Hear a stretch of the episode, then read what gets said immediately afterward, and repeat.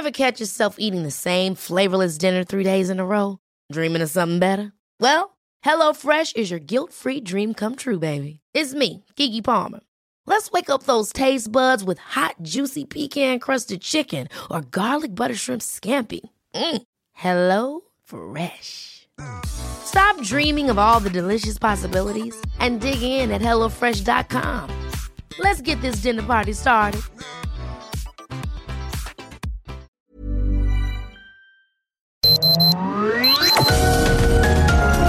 Heraldo Media Group presenta Sergio Sarmiento y Lupita Juárez. Información veraz y oportuna con un toque personal y humano.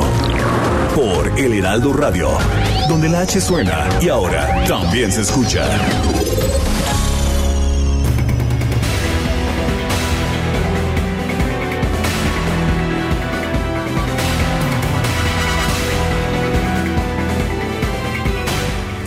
El gobierno federal no lo ha confirmado, pero tampoco lo ha negado este sábado. El Instituto Mexicano para la Competitividad, el IMCO, dijo que nuestro país ya no participaría este año en el examen PISA la prueba PISA, la prueba de evaluación comparativa internacional que pues se ha convertido en el estándar eh, más ah, importante de comparación educativa a nivel internacional. Ayer más de 20 organizaciones no gubernamentales como Save the Children México y Educación con Rumbo lamentaron la aparente suspensión de la participación de México en la prueba PISA de este año. Eh, le reitero, el gobierno no lo ha negado, tampoco lo ha confirmado. La Organización para la Cooperación y el Desarrollo Económico que realiza esta prueba dijo que no ha recibido información del gobierno de México sobre este tema, pero manifestó su preocupación ante la posible suspensión. Consideró que la información de esta prueba es crucial para asegurar el futuro de los estudiantes. Expertos y organizaciones no gubernamentales han cuestionado severamente la posibilidad de que México cancele la evaluación de PISA.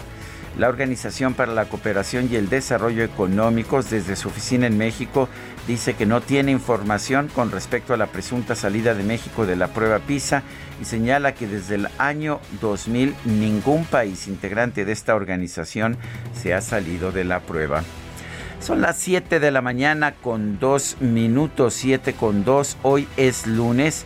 Es un lunes feriado para, pues, para muchos de los estudiantes y muchos trabajadores empleados de nuestro país. Es 3 de mayo. También, atención, es el Día Mundial de Libertad de Prensa. Día Mundial de Libertad de Prensa que ha sido establecido por la UNESCO. Pues de manera que yo quiero darle a usted la más cordial bienvenida a El Heraldo Radio. Lo invito a quedarse con nosotros. Aquí estará bien informado, por supuesto.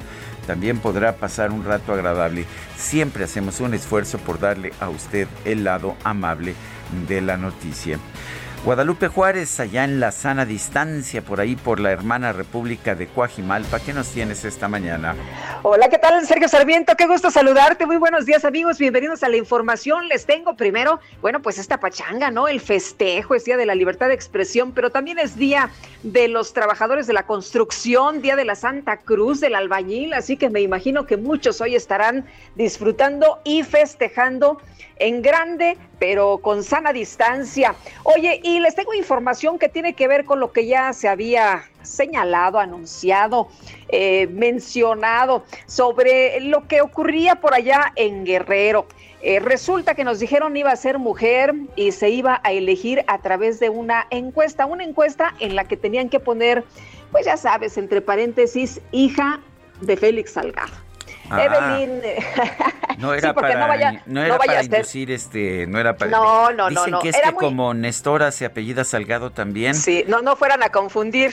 A Nestora con, con Evelyn. Con Evelyn, no fueran a confundir, no se fueran a equivocar. Algunos dicen que porque la verdad de las cosas es que no conocen a la chava, pero bueno, el Instituto Electoral y de Participación Ciudadana aprobó el registro de Evelyn Salgado Pineda como candidata de Morena a la gubernatura de Guerrero. En una sesión virtual, los consejeros electorales del Instituto Electoral aprobaron por mayoría el registro de Salgado Pineda como candidata a la gubernatura en sustitución de su padre, Félix Salgado Macedonio. No, pues no la veíamos venir, imagínese nada más. Esto fue una total sorpresa.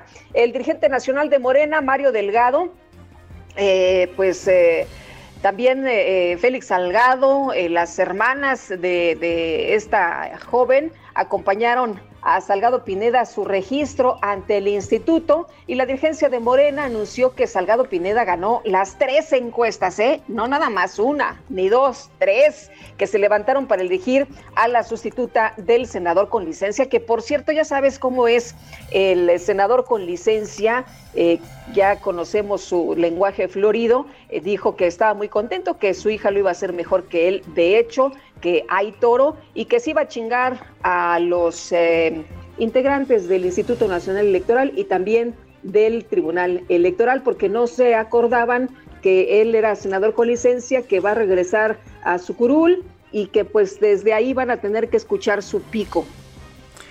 Bueno, y en otros temas eh, fue desaforado en la Cámara de Diputados de la Federación el gobernador de Tamaulipas, el panista Francisco Javier García Cabeza de Vaca.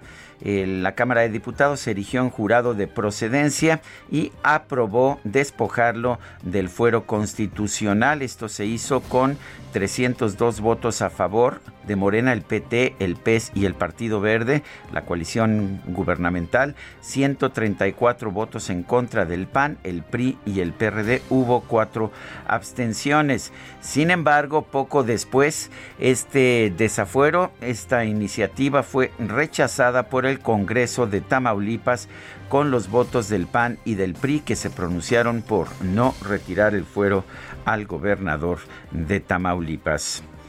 Bueno, y por otra parte, México detectó el primer caso de la variante india de COVID-19 y está en San Luis Potosí, entidad que se mantiene en semáforo amarillo desde hace seis semanas. Se trata de la variante B1 617 cuya propagación es más rápida. Esto lo ha informado el secretario de Salud Estatal, Miguel Ángel Lutzow Steiner y el funcionario informó que el sábado el Instituto de Diagnóstico y Referencia Epidemiológicos dio a conocer el, pues, eh, el reporte, dio a conocer tres nuevos aislamientos de muestras, dos sin importancias y una que justo se refiere a esta variante. Esa ya fue identificada en nuestro país y de hecho la primera vez que se identifica es aquí en San Luis Potosí. Es lo que dijo en conferencia, el paciente tiene 40 años, es atendido, se mantiene en aislamiento y el contagio pudo haberse originado tras tener contacto con una persona que llegó a la ciudad proveniente de los Estados Unidos. Ya veíamos ayer que las autoridades federales dicen que pues no es eh, de mucha preocupación esta variante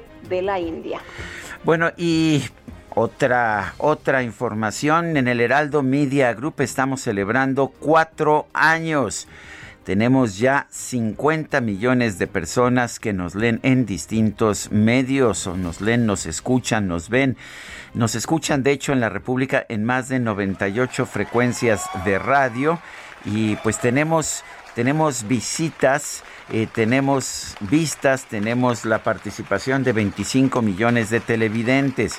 En nombre de nuestro equipo de 500 profesionales, queremos darle a usted las gracias y decirle que seguiremos poniendo todo de nuestra parte para seguir llegando a usted, que nos ve en medios muy distintos, en, en redes sociales, en internet, en el periódico impreso, en radio, en televisión le seguiremos dando toda la información, la información confiable.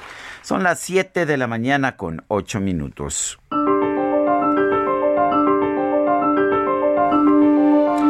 Y vamos, vamos a la frase del día. Si no lo puedes medir, no puedes mejorarlo. Lord Kelvin, uno de los científicos más respetados del siglo XX.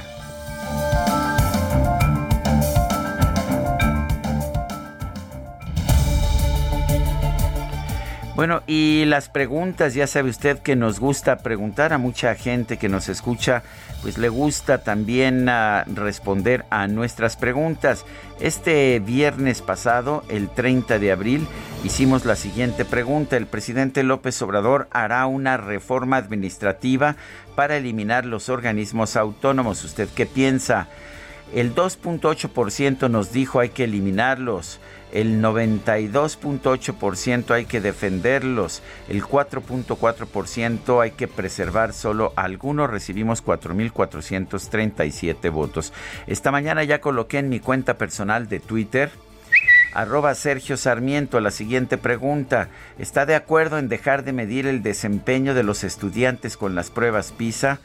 Nos dice sí, no sirven para nada el 5.4%, no, son útiles 88.7%, ni idea 5.9%. En 44 minutos hemos recibido 1084 votos. Las destacadas del Heraldo de México. Bueno, ya está lista Itzel González con las destacadas. Itzel, ¿qué tal? Muy buenos días. Lupita, Sergio, amigos, muy buenos días. Excelente lunes. Arrancamos el mes de mayo con toda la actitud, con mucha disposición de disfrutar este mes que estoy segura que se nos va a ir de volada. Este lunes 3 de mayo, como ya lo mencionabas, Lupita, celebramos el Día Mundial de la Libertad de Prensa 2021 y qué mejor que celebrarla con toda la información que se publica esta mañana en el Heraldo de México. Así que vámonos rapidito con las destacadas. En primera plana, por luchas internas, encabeza Morena juicios ante, tribunal. Casi 50% de las quejas ante el órgano electoral proviene de militantes morenistas en contra de sus propias autoridades partidistas. En total, acumulan 336 de los 765 procesos. País, nueva fórmula, defensa jurídica en tres vías el gobierno se ocupa de revisar, renegociar y, en su caso, ir a litigios para acabar con los contratos leoninos que dejaron otras administraciones, afirma el vocero presidencial Jesús Ramírez. Ciudad de México, Fiscalía General de Justicia de la Ciudad de México ubican a 13 bandas delictivas, operan en 13 alcaldías y están en la mira para ser erradicadas. Otras 10 fueron extirpadas. Estados. Mena opaca declaraciones patrimoniales en Tlaxcala. Tres de los cuatro años de gestión, el gobernador y su gabinete han ocultado el monto de los bienes obtenidos como funcionarios. Orbe, El Salvador, crisis por el control del poder. Washington manifestó su extrañez por destitución de magistrados y del fiscal. Meta Guardianes 2021 eliminan a Pumas. América vence en el último juego de la temporada regular a los de la UNAM para dejarlos sin opciones de ingresar a la reclasificación. Y finalmente, el mercado turismo médico van a Estados Unidos para la vacunación. En marzo aumentaron 124% los viajeros por avión desde México a ese país. Sergio Lupita, amigos, hasta aquí las destacadas del Heraldo. Feliz lunes.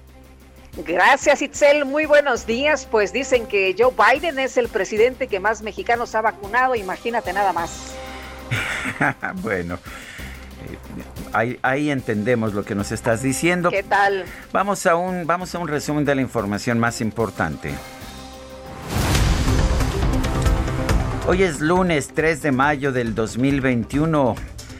El Instituto Electoral y de Participación Ciudadana de Guerrero aprobó el registro de Evelyn Salgado Pineda, hija de Félix Salgado Macedonio, como nueva candidata de Morena al gobierno del estado, luego de que la dirigencia nacional del partido anunció que fue la mejor posicionada en tres encuestas telefónicas.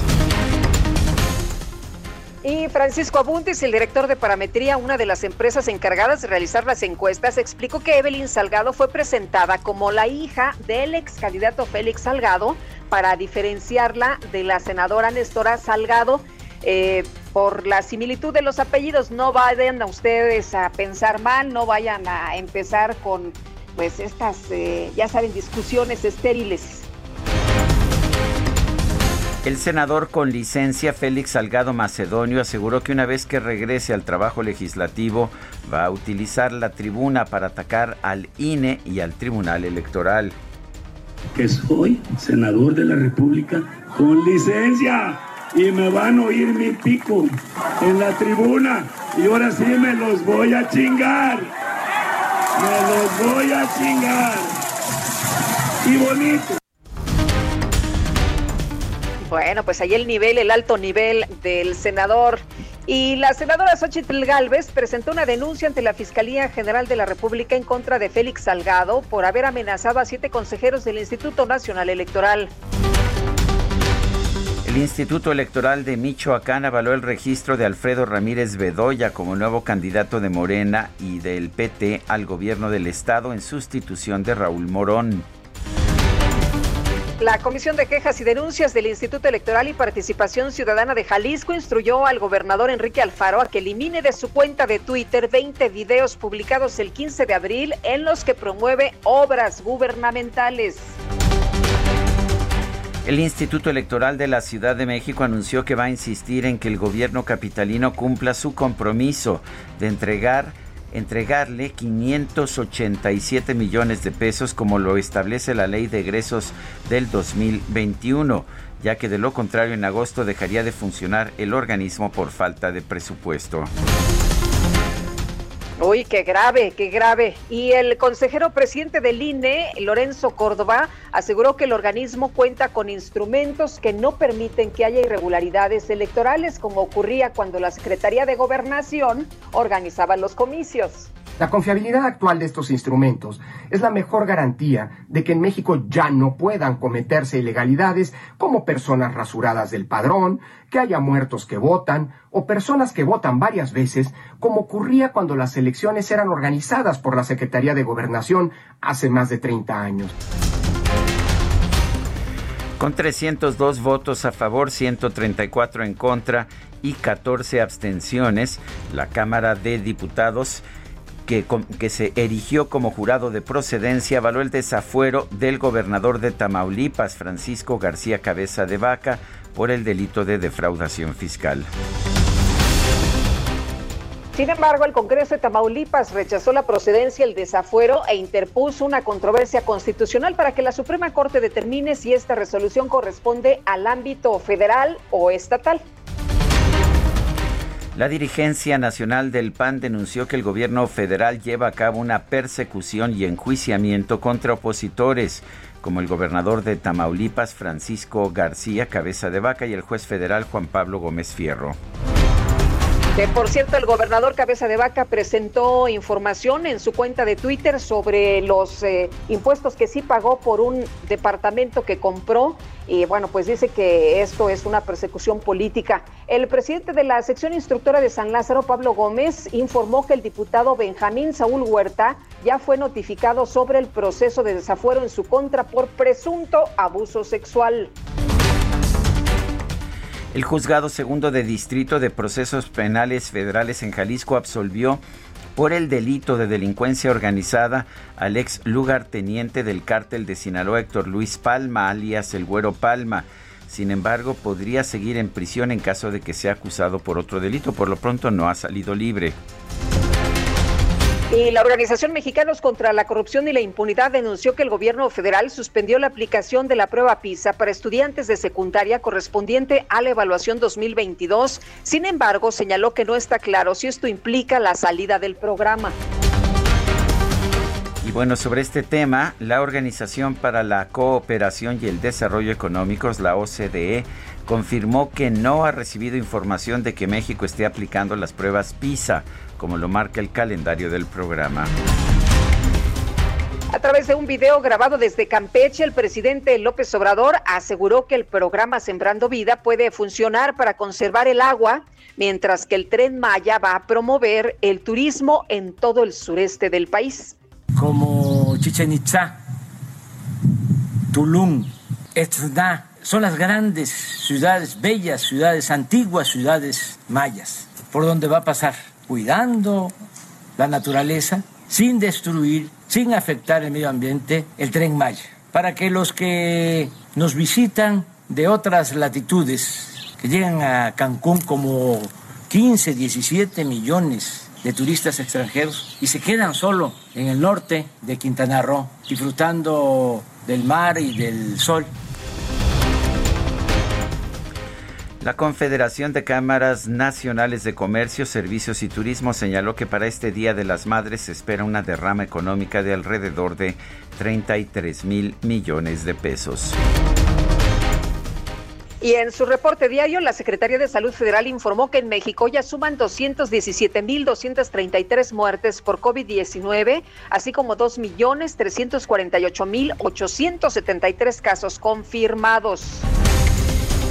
Víctor Hugo Borja, titular de la Coordinación Nacional Médica del Instituto Nacional de Salud para el Bienestar, indicó que una investigación elaborada por el IMSS concluyó que en México alrededor de 60 millones de personas, 60 millones ya contrajeron el COVID-19. Estaríamos hablando, pues ahora sí que de cerca de la mitad de la población.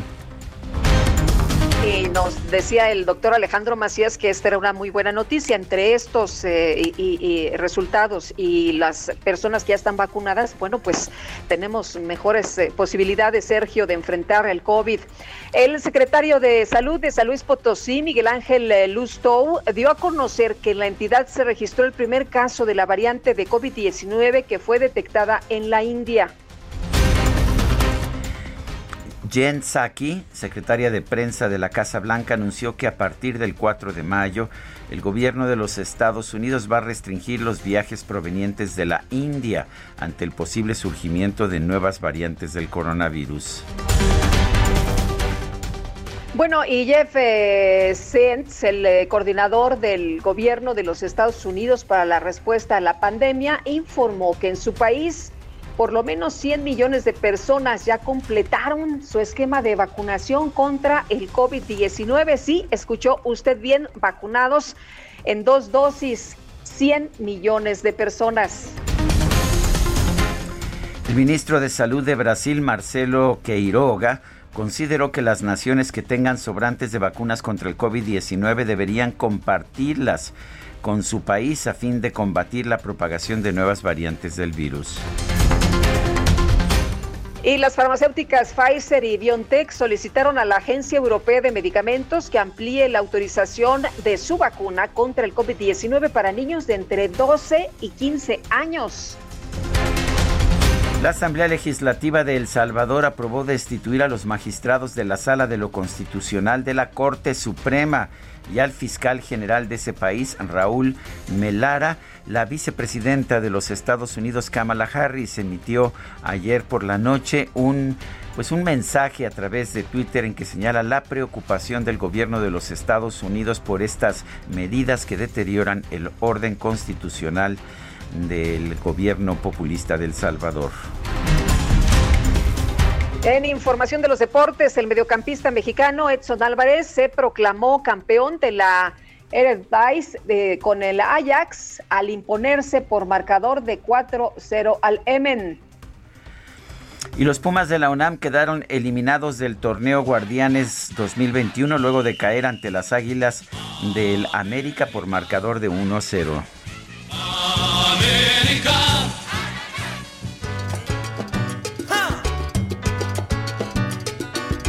Hacerte una versión de las tantas que han habido. Dos mujeres y tres maridos buscaban su ubicación. Dos mujeres y tres maridos buscaban su ubicación.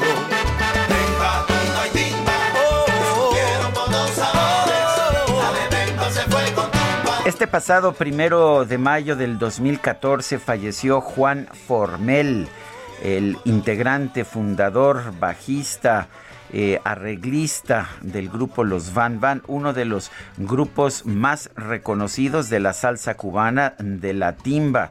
Bueno, no estuvimos al aire este primero de mayo, pero pues si les parece, hoy festejamos. Hoy tenemos lunes salsero, pero no cualquier salsa, no es la salsa neoyorquina, puertorriqueña, no es la salsa cubana de los Van Van y de su líder Juan Formel. Si les parece bien, ¿te parece bien Guadalupe? Pues me parece muy bien, mi querido Sergio. Qué gusto empezar con estos ritmos y a disfrutarlos. Oye, y rapidito, rapidito quiero tres, tres cosas importantes. Fíjate que nos dice una persona que aseguraron estaría ya funcionando de Claranet a partir de hoy a las 7 de la mañana y que ha estado ahí muy puntual y absolutamente nada. Están batallando en la página de Declaranet.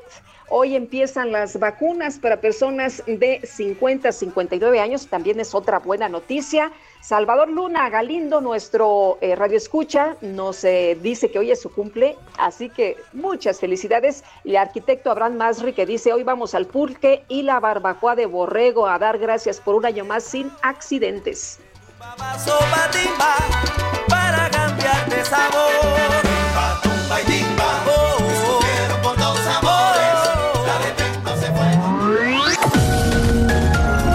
Sergio Sarmiento y Lupita Juárez quieren conocer tu opinión, tus comentarios o simplemente envía un saludo para ser más cálida esta mañana. Envía tus mensajes al WhatsApp 5520 109647.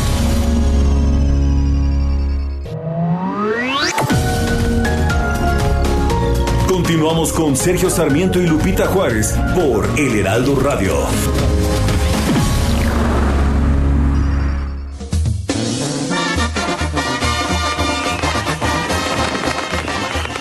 Este 3 de mayo se conmemora el Día de la Santa Cruz, una festividad religiosa que data de los orígenes en el antiguo Jerusalén.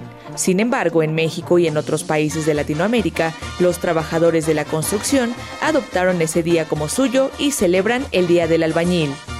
Su origen se remonta al año 292, cuando la emperatriz romana Helena de Constantinopla viajó a Jerusalén y encontró, con la ayuda de trabajadores de la construcción, tres cruces de madera enterradas en el Monte Calvario. La emperatriz dedujo que en una de ellas habría muerto Jesucristo.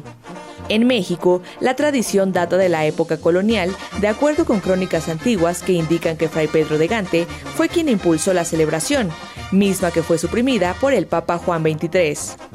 En el Día del Albañil se suspenden los trabajos en la construcción, pues es una fecha para celebrarlos.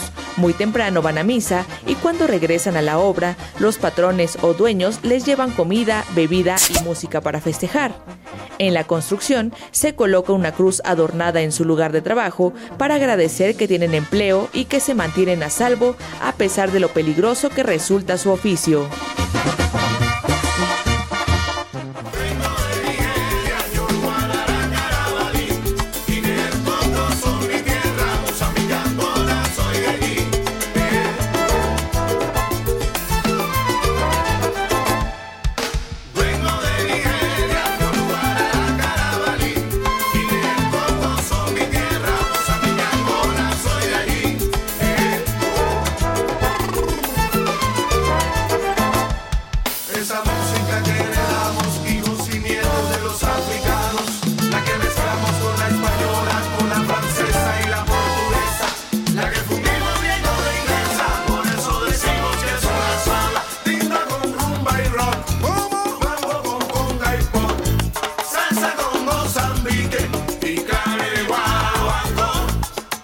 Pues salsa con Mozambique y bueno, guaguancó, un poquito de todo, así es la timba, así es la salsa.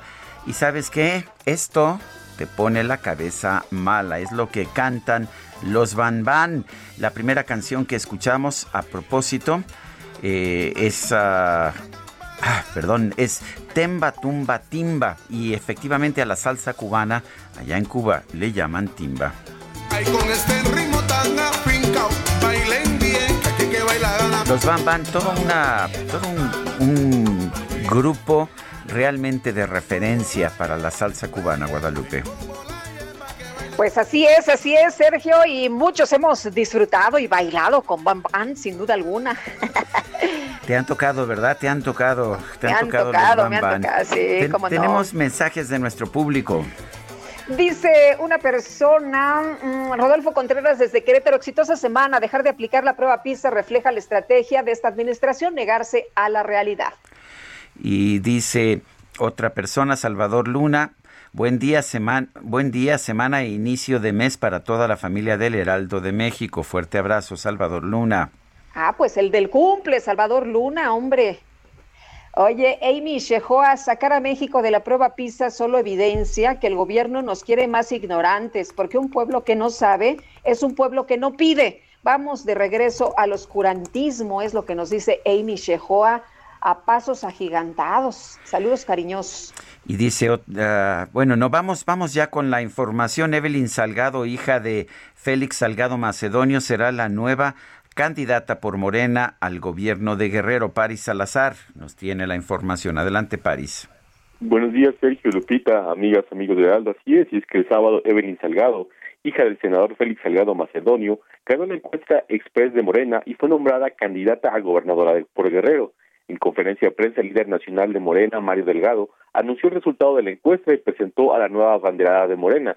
Dijo que Evelyn Salgado es la mejor posicionada para ocupar la candidatura a la gobernatura de Guerrero, ya que superó a Nestora Salgado y a María de la Luz Núñez. Ella ganó la encuesta interna de Morena y dos encuestas espejo realizadas por Mendoza Blanco y Asociados y Parametría. Y es que Mario, Mario Delgado confía en que Morena obtendrá la victoria el próximo 6 de junio por su parte, Evelyn Salgado aseguró que no es ninguna Juanita y que su padre Félix Salgado Macedonio no la va a utilizar para llegar al poder, ya que ella va a gobernar los próximos seis años. Escuchemos a Evelyn Salgado.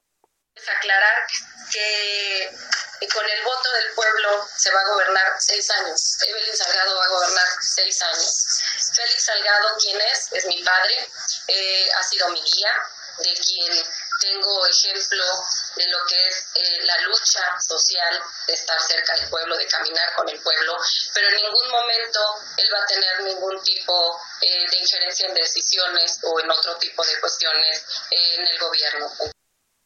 Descartó tener algún vínculo con grupos de la delincuencia organizada como se manejó durante la semana pasada y dijo que ella tiene una trayectoria limpia. Escuchemos a Evelyn Salgado. Creo que ha habido ahí eh, muchas cuestiones, eh, parte de yo creo que de la guerra sucia, habría que investigar bien.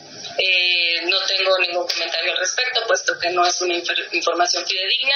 Evelyn Salgado Pineda es una mujer limpia que puede verlos a los ojos. Tengo 39 años, dos hijos, he trabajado toda mi vida y pues en el momento que quieran pueden ver todo lo que tengo, si tengo propiedades, si no, la gente nos conoce.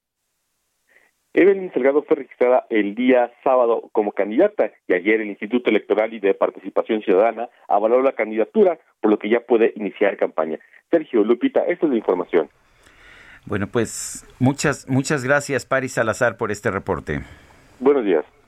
Buenos días. Y Marcial Rodríguez es presidente de Morena en Guerrero. Se había mencionado incluso que Marcial Rodríguez podría ser el candidato, fíjate, al gobierno de Guerrero, pero finalmente fue la hija de Félix Salgado. Y vamos a platicar con él, pues si ya empezaron, ahí está en posibilidades de empezar la, la gira, la, pues eh, la campaña y vamos a ver si, si va a empezar hoy, cómo están las cosas por allá. Marcial Rodríguez, muy buenos días.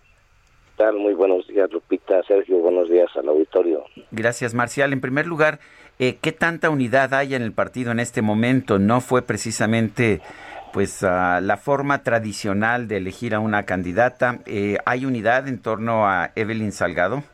Por supuesto, estamos unidos totalmente en torno a Evelyn, a nuestra candidata gobernadora y la vamos a apoyar con toda nuestra fuerza que tenemos desplegada en Guerrero. Eh, Marcial, empiezan hoy las eh, la, campaña, ¿dónde van a, empezar? ¿Cómo va a ser de aquí en adelante? Les queda pues como 30 días, ¿no? Eh, solicitamos desde ayer que aprobaron ya la candidatura en el, en el órgano local electoral a la unidad de fiscalización del INE que nos eh, proporcionen la clave para eh, subir eh, la información de los gastos de campaña de nuestra candidata. Todavía no la tenemos, espero que sea en el transcurso de, hoy. y en cuanto la tengamos, de inmediato eh, vamos a iniciar, reanudar nuestra campaña que quedó suspendida y vamos pues a recorrer nuevamente todo el estado de Guerrero. ¿Qué, eh, ¿cómo, se va a hacer esta campaña? Finalmente estamos en tiempos de pandemia. ¿Qué tanto va a ser presencial? ¿Qué tanto va a ser presencia en medios o en redes sociales? Bueno, como nosotros acostumbramos, va a ser una campaña directamente con el pueblo. Vamos a caminar, vamos a recorrer este, los municipios, los distritos federales, locales y así como hemos hecho nuestras campañas anteriores, este visitando casa por casa y pues teniendo reuniones eh, que respeten las normas sanitarias. Eh, Marcial, mucho se comparó los dichos del presidente el día de ayer, bueno, este fin de semana, luego de saber de eh, Evelyn como la candidata de Morena al gobierno de Guerrero, el presidente antes eh, se quejaba, ¿no? De, que pues heredaran los puestos, de que los hijos de los candidatos o de los gobernantes pues ocuparan su, su lugar. ¿Cómo ve usted esto? Bueno, creo que ya este el presidente del Comité Ejecutivo Nacional, Mario Delgado, informó eh, con mucha precisión de que aquí Morena hizo tres encuestas, una interna y dos eh, por empresas pues que tienen un reconocimiento en el INE a, a, nivel nacional como parametría. No recuerdo la otra pero parametría pues es una empresa es una encuestadora muy reconocida entonces, eh, en las tres encuestas salió ganadora Evelyn Salgado. O sea, aquí no es un asunto de familia, es un asunto de que nuevamente Morena acude a un procedimiento democrático, a un procedimiento de consulta con el pueblo, como es una encuesta, y la candidata sale de una consulta del pueblo. Entonces no tiene nada que ver la relación eh, familiar eh, ella tiene sus derechos políticos a salvo, no se le puede impedir que pueda participar en una encuesta por ser hija de del ingeniero Félix Salgado Macedonio. Entonces, bueno, el procedimiento fue cuidado este por una encuesta interna y dos encuestas externas. Espero que coincidieron en el mismo resultado. Eh, ¿Cuál va a ser el papel de Félix Salgado Macedonio en la campaña? Bueno, yo creo que es un, él es un líder social, este, pues muy reconocido acá en Guerrero y va a ser un, es un activo importante para nosotros. le vamos a pedir que nos acompañe en, la campaña, que ayude a que Morena gane la gubernatura. ¿Cómo van en estos momentos? ¿Cómo les ha ido con los números a pesar de todas estas situaciones, Marcial? ¿Esto los ha ayudado? Nos ha ayudado mucho nosotros no hubiésemos querido que este fuera la forma de que nos ayudaran, pero bueno, finalmente eh, una injusticia electoral que está muy vista, pues nos ha ayudado porque precisamente en estas encuestas que se hicieron eh, hace tres y cuatro días, Morena está por arriba de los 50 puntos en Guerrero y eh, el PRI, el candidato del PRI, el PRD, pues están en 15 puntos. Entonces tenemos una muy amplia ventaja, eh, de acuerdo a estas mismas encuestas que se acaban de hacer hace tres y cuatro días. Bueno, pues yo quiero, yo quiero agradecerle Marcial Rodríguez, presidente de Morena en Guerrero, el haber, el haber conversado con nosotros esta mañana. Eh, siempre con gran gusto, Sergio, de informar a, a, la audiencia y estoy muy atento para pues estar platicando con ustedes todo, todo el proceso que nos queda de campaña en donde pues Morena se va a enfilar seguramente a ganar la, la gubernatura de Guerrero. Gracias, Marcial. Con gran gusto, muy buenos días. Bueno, pues uh, vamos con vamos con otros temas, Guadalupe. Bueno, es el mismo pues, tema en realidad. Eh, sí, seguimos hablando del mismo tema, Sergio, sobre la encuesta precisamente, cómo se hizo, cuál fue el proceso. Eh, mucho se mencionó, a ver, ¿por qué ponían en, entre paréntesis eh, Evelyn Salgado, hija de Félix Salgado? Vamos a platicar con Francisco Abundis, director general de Parametría, a quien saludamos con mucho gusto como siempre. Francisco, ¿cómo estás? Lupita, Sergio, muy buen día, ¿cómo están? Un gusto. Bien, Paco. Oye, eh, en encuestas anteriores no nos han dicho ni quiénes hacen las encuestas ni cómo se hacen. En este punto, en esta vez, pues sí están, sí se está dando la cara. Cuéntanos cómo se hizo la encuesta eh, y qué tan correcto fue colocar entre paréntesis que Evelyn Salgado era hija de Félix Salgado. Bien, Sergio, gracias. Mira, no, me imagino que por el, lo polémico del tema, eh, decidieron que no solamente se hiciera la medición con la Comisión Nacional de Morena, sino que le pidieron a Mendoza Blanco, a un colega, y a, nosotros que hiciéramos también esta medición en, en, paralelo. La de la Comisión Nacional de Encuestas y la de Mendoza Blanco sí son espejo porque son las mismas preguntas, el mismo tamaño de muestra, el mismo, este, la misma estructura de cuestionario, todo lo que requiere un, un diseño de espejo. En nuestro caso, no necesariamente porque no fue el mismo cuestionario, aunque las preguntas claves sí eran las mismas, las de las de atributo, las de conocimiento del nombre. Eh, Morena tiene un sistema de puntuación que, donde el conocimiento del nombre eh, no es la, única variable, tiene otra que, digamos, son como 11 puntos, como 8 atributos, eh, una, una serie, digamos, hacen un cálculo y eh, a partir de ahí gana a un ganador. Eh, nosotros teníamos eh, esas preguntas, aunque no hicimos el mismo modelo, la conclusión era, era la misma.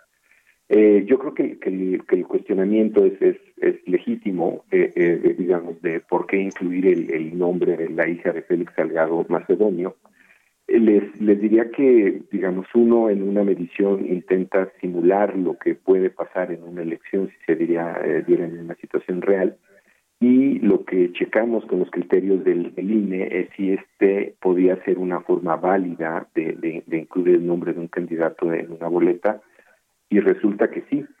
Entonces, eh, digamos, esta parte que está molestando tanto, pues eh, siente ponerla así, pero es legal no sé si sea legítima, ¿no? Pero es legal y, de hecho si lo quisiera el partido, eh, podría incluir en, el, en, la boleta de la próxima elección eh, eh, esta misma, digamos, Evelyn Salgado y abajo poner ese sobrenombre. Este ha sido un debate largo en el, en el INE. Hay, hay, hay casos muy conocidos como uno de, un candidato y en Sonora, Ernesto Gándara, que se le conoce como el Borrego, eh, o Manuel Velasco, el exgobernador de, de, de, Chiapas, que se le conoce como el Güero. Si, si ustedes, y, eso lo hemos hecho por en dos casos, si, si midieran el nombre solo de Ernesto Gándara y lo comparan con el Borrego Gándara, eh, nada más ese nombre gana como 15 puntos de conocimiento por el apodo. Lo mismo es el, el caso de Manuel Velasco. Para esta elección tenemos ya en el registro, según el, acuerdo del Consejo General 337 del INE, porque lo revisamos, tenemos sobrenombres como para, Baja California, una candidata que se llama Wonder Woman. Para Chiapas, eh, un candidato, Alejandro Díaz Cueto, que él quiere, y así va a aparecer en la boleta, como el Bronco de Bloguestán. Eh, y hay otros más cómicos como el Tornillo, el Cheo, pero en, en sentido estricto mi punto es eh, el, el, el, que el partido haya pedido que se incluyeran los nominativos de la senadora Nestora Salgado, eh, Evelyn eh, Salgado, la hija de Félix Salgado, eh, más allá de, de, digamos del, de la, del acuerdo al que hayan, hayan, llegado ellos para que esto fuera espejo tenía que preguntarse como ellos lo estaban preguntando o lo más parecido es. Entonces eh, digamos, aquí el, el, tema, si es polémico, les diría que no se acaba aquí. Este, eh, eh, si, si lo decidiera el partido, lo, la pueden registrar con ese sobrenombre. Eh, Francisco, en el, sí. Sí, Francisco, en el caso de, de la encuesta, ¿cómo se hizo? ¿Que, en, en, cuánto tiempo? ¿Cómo se hizo? Me refiero al método, ¿de manera telefónica, de manera presencial? ¿Cómo se llevó a cabo? Sí, fue, fue telefónica por los tiempos, se hizo en dos días, el 29 y el 30 de abril. Eh, se, eh, no, no daba tiempo para hacer otra cosa, dado los tiempos que tiene este partido. Ahí hay que reconocer y, estar consciente de las carencias que tiene una encuesta telefónica, porque no es representativa del, del total del electorado. Y de hecho, estas encuestas telefónicas a nivel nacional o en otros estados suelen castigar a, al partido en cuestión, a Morena. Creo que en esta no fue el caso. Eh, se, se, la telefonía en hogares en, Guerrero es muy limitada, está muy por debajo del promedio nacional. A nivel nacional está alrededor de 50% de los hogares. En Guerrero apenas llega a 30%. Entonces hubo que compensar con telefonía celular y eh, esa sí llega al 76% de la población. Entonces con eso al final tuvimos una buena cobertura, pero no deja de tener las carencias que tiene toda, toda encuesta telefónica. El, cuestionario tiene que ser corto por la naturaleza de la encuesta. Eh, no no puede ser tan tan tan exhaustivo. Eh, de hecho el, digamos el cuestionario tanto de, del Comité Nacional de Encuestas como el de Mendoza Blanco fue un poco más largo que el nuestro. Eh, el nuestro em, preguntaba cosas como, como, si sabía de la candidatura de Félix Salgado Macedonio o se, digamos ya sabía eh, ya ya no era el, candidato. Eh, me impresionó porque niveles de 90% la gente decía que sabía del tema, lo cual habla de un pues, nivel de interés y de politización en el proceso. Eh, el nivel de perredismo, eh, perdón, de morenismo me, me, me, impresionó mucho también, a pesar de ser telefónica. Eh, porque de hecho yo hubiera pensado que la noticia de lo que se presentó es que Morena, por lo menos con esa medición, ganaría con cualquiera de las candidatas que proponía, aún con la candidata que la conocía solamente 20% de la población, eh, pero ganaría también con Estora, con la senadora, o en este caso con, con, Evelyn, que era la que tenía mayor ventaja. Entonces, eh, digamos, como todo el, el método de selección de Morena tiene todas estas todos estos atributos que miden, yo creo que es, que es perfectible, yo creo que no es, eh, por ejemplo, para algunas preguntas las, las, las categorías no son simétricas, podría tener algunos cuestionamientos, pero en general la información que, que, arroja pues es la, la que se precisa, que es tener el, el mejor candidato y creo que bajo ese parámetro eh, las tres las tres mediciones eh, coincidieron y el, ellos tienen un sistema de puntaje más cerrado nosotros no lo, no lo, no lo aplicamos, pero básicamente por los atributos que, que medimos para eh, Evelyn Salgado, no había duda que, que bueno, eh, coincidíamos en la, en la medición. Pues Paco Abundis, director general de Parametría, gracias por conversar con nosotros esta mañana. Al, al, contrario, gracias por su interés en el tema. Y bueno, perdón, nada más me faltó mencionar una, una característica por, por, la que también se ha eh, considerado que al meter esta categoría de Evelyn Salgado puede tener un sesgo, les diría que para nosotros, pues no, digamos, antes de la medición siempre es difícil saber si asociarla a ella con alguien tan polémico como Félix Salgado necesariamente es un sesgo positivo o negativo. Es decir, para quien asume que ganó ella porque, bueno, ciertamente no se le reconoce como hija de su padre, podría, podría haber sido al revés es decir, en lugar de darle atributos, se los podría haber quitado. Y eso es algo que llama la atención también porque da la impresión de que la imagen de Félix Salgado sigue siendo una buena imagen en, en, Guerrero a, a, juzgar por los resultados de la elección. Muy bien, pues Paco, gracias y un fuerte abrazo. Igualmente, Sergio, un abrazo. Gracias, Lupita. Hasta luego, Paco. Un abrazo, muy buenos días. Oye, y bueno, ya que estamos hablando de Guerrero, ya que andamos por allá en Guerrero, fíjate que hay una encuesta del financiero que eh, se publica el día de hoy y dice que Morena eh, cayó 11 puntos en preferencias electorales. ¿eh? Fíjate, en la entidad del partido eh, de Morena aventaja solo por 4 puntos porcentuales, 34% a Mario Moreno, candidato del PRI-PRD la contienda por la gubernatura de Guerrero, pues parece que se está complicando y de acuerdo con la encuesta realizada o con las encuestas realizadas por el financiero en Guerrero, el partido de Morena aventaja solo por cuatro puntos porcentuales, 34% a Mario Moreno, quien tiene 30% de preferencias. Por lo tanto, Morena tuvo una caída de 11 puntos porcentuales. Esto luego de que el Tribunal Electoral decidió negar el registro al morenista Félix Salgado Macedonio como candidato de la entidad. Esta encuesta, por cierto, se hizo antes de que el INE y el tribunal confirmaran el retiro de las candidaturas de Félix Salgado Macedonio en Guerrero y de Raúl Morón allá en Michoacán, debido a que las autoridades electorales determinaron que no presentaron sus reportes de gastos de precampaña. Y bueno, pues llama la atención cómo se están moviendo las cosas. Son las 7 de la mañana con 53 minutos. Llegó a México este fin de semana la cónsul de México en Estambul, la periodista Isabel Arvide. Después viajó para Chetumal, viajando en primera clase no nos digan que pues que no se tratan bien los funcionarios. No sé qué iba a ser a Chetumal. A lo mejor hay población turca en este en Chetumal no lo sé. Sé que a lo mejor anda acompañando al presidente en la gira no pues, podría ser. Pero en fin eh, pues le preguntaron eh, eh, el cargo de cónsul en el cargo de cónsul allá en Estambul es de carrera no requiere por lo tanto de aprobación del senado. Le preguntaron a Isabel Arvide pues que si tiene experiencia diplomática. Vamos a escuchar lo que dijo Señora, una pregunta. ¿Y usted qué tanta experiencia diplomática tiene como para estar ahí en esa, posición? A mí me nombró el presidente, porque me nombró el presidente, porque le dio su gana nombrarme. Pregúntaselo tú a él. No, pero usted, pero estas decisiones no solamente están de parte del presidente, perdón, son totalmente del presidente. son totalmente del presidente. Yo le estoy preguntando. Lee las leyes, lee la constitución. A ver, lee la constitución. Ahí está la posición de Isabel Arvide. Bueno, pues le dio la gana al presidente nombrarla y por lo tanto la nombró. Eh, ¿Te acuerdas lo que decía el presidente? Que, decía que nosotros no somos iguales, ¿verdad? No, no somos iguales, son totalmente diferentes. Oye, y, esta Isabel le echaba la culpa a los, a los compañeros reporteros, ¿eh? Decía, bueno, pues es que ustedes ocuparan todo el avión, ¿qué quieren? Ah, bueno, vámonos a, a una pausa, regresamos.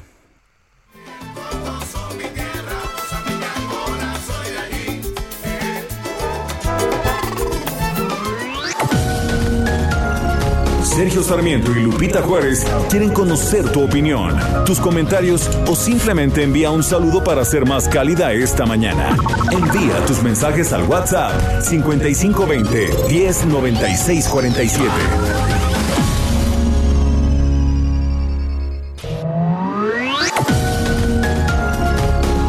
Continuamos con Sergio Sarmiento y Lupita Juárez por El Heraldo Radio.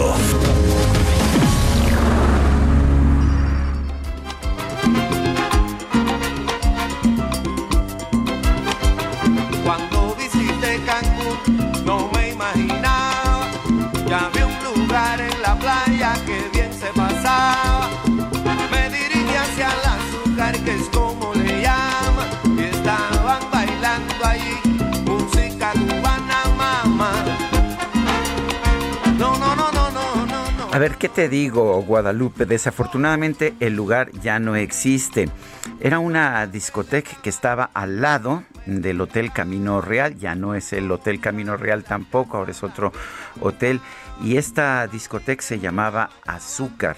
Y en un tiempo muy lejano, mi querida Guadalupe, en que yo, digamos, hacía trabajos de exploración en cualquier lugar en el que estaba, en Washington, en París, en Madrid, en eh, Guadalajara, en Monterrey, para ver cuáles eran los mejores lugares de salsa, en la Ciudad de México, por supuesto, en Colombia, pues decidí, al igual que los Van Van, que este lugar llamado Azúcar, la disco Azúcar como la llaman en esta canción, era el mejor de todos los lugares. Tenía una enorme ventaja, estabas bailando salsa con muy buenos grupos cubanos todos ellos y al mismo tiempo veías las olas del mar a través de un ventanal. ¿Qué te parece? No, hombre, qué maravilla, qué maravilla. Y lo que más me impresiona es tu habilidad de, trabajo de investigación, ¿no? ya sabes, sí, sí, sí. todo el día metido en juntas, todo el día metido en juntas y en la noche todavía seguir investigando. sí, trabajo, exactamente, trabajo por incorporación al campo del reportero, ¿qué tal? Bueno.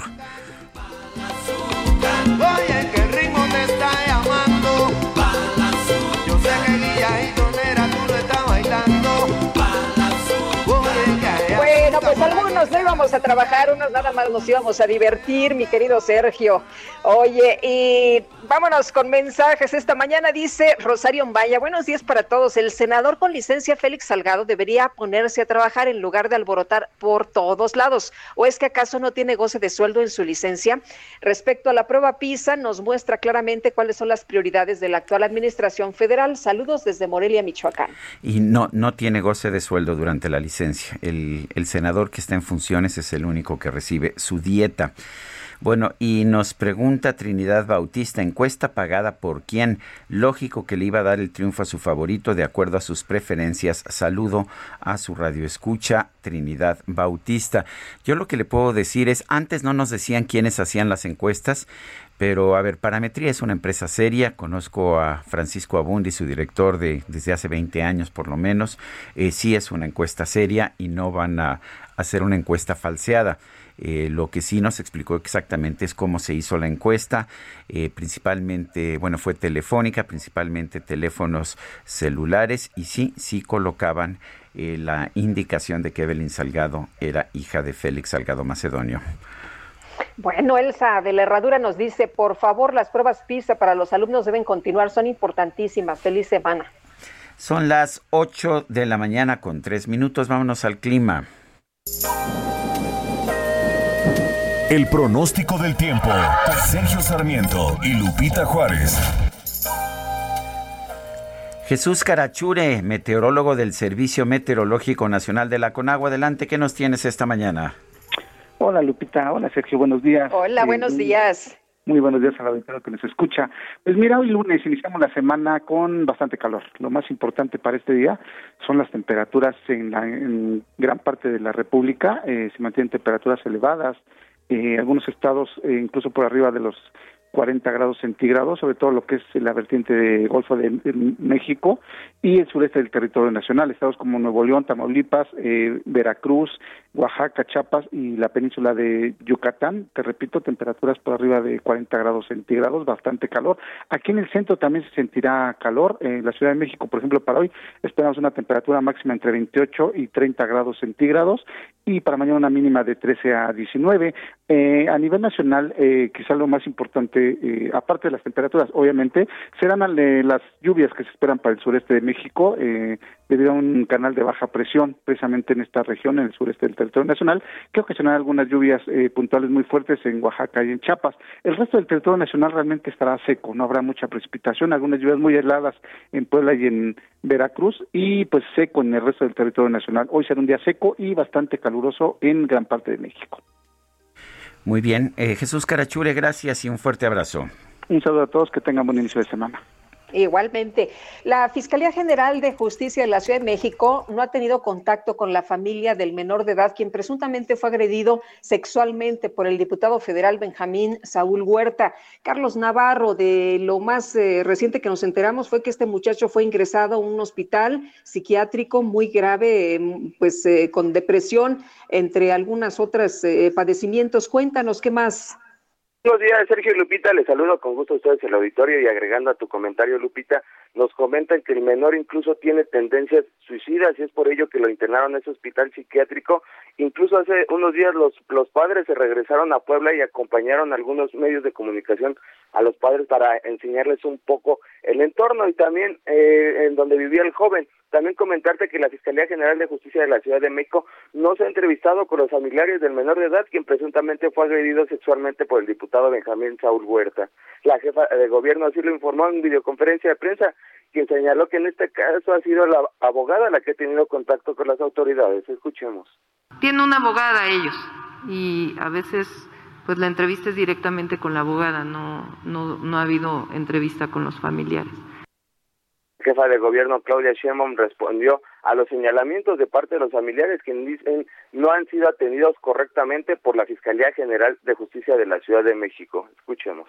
Pero sí les puedo asegurar que la fiscal general y todo su equipo, como en otros casos, tanto en este como en otros casos, ponen todo de su parte para dar la mejor atención a las víctimas de cualquier eh, problema, pero en particular este, estos lamentables delitos de abuso sexual.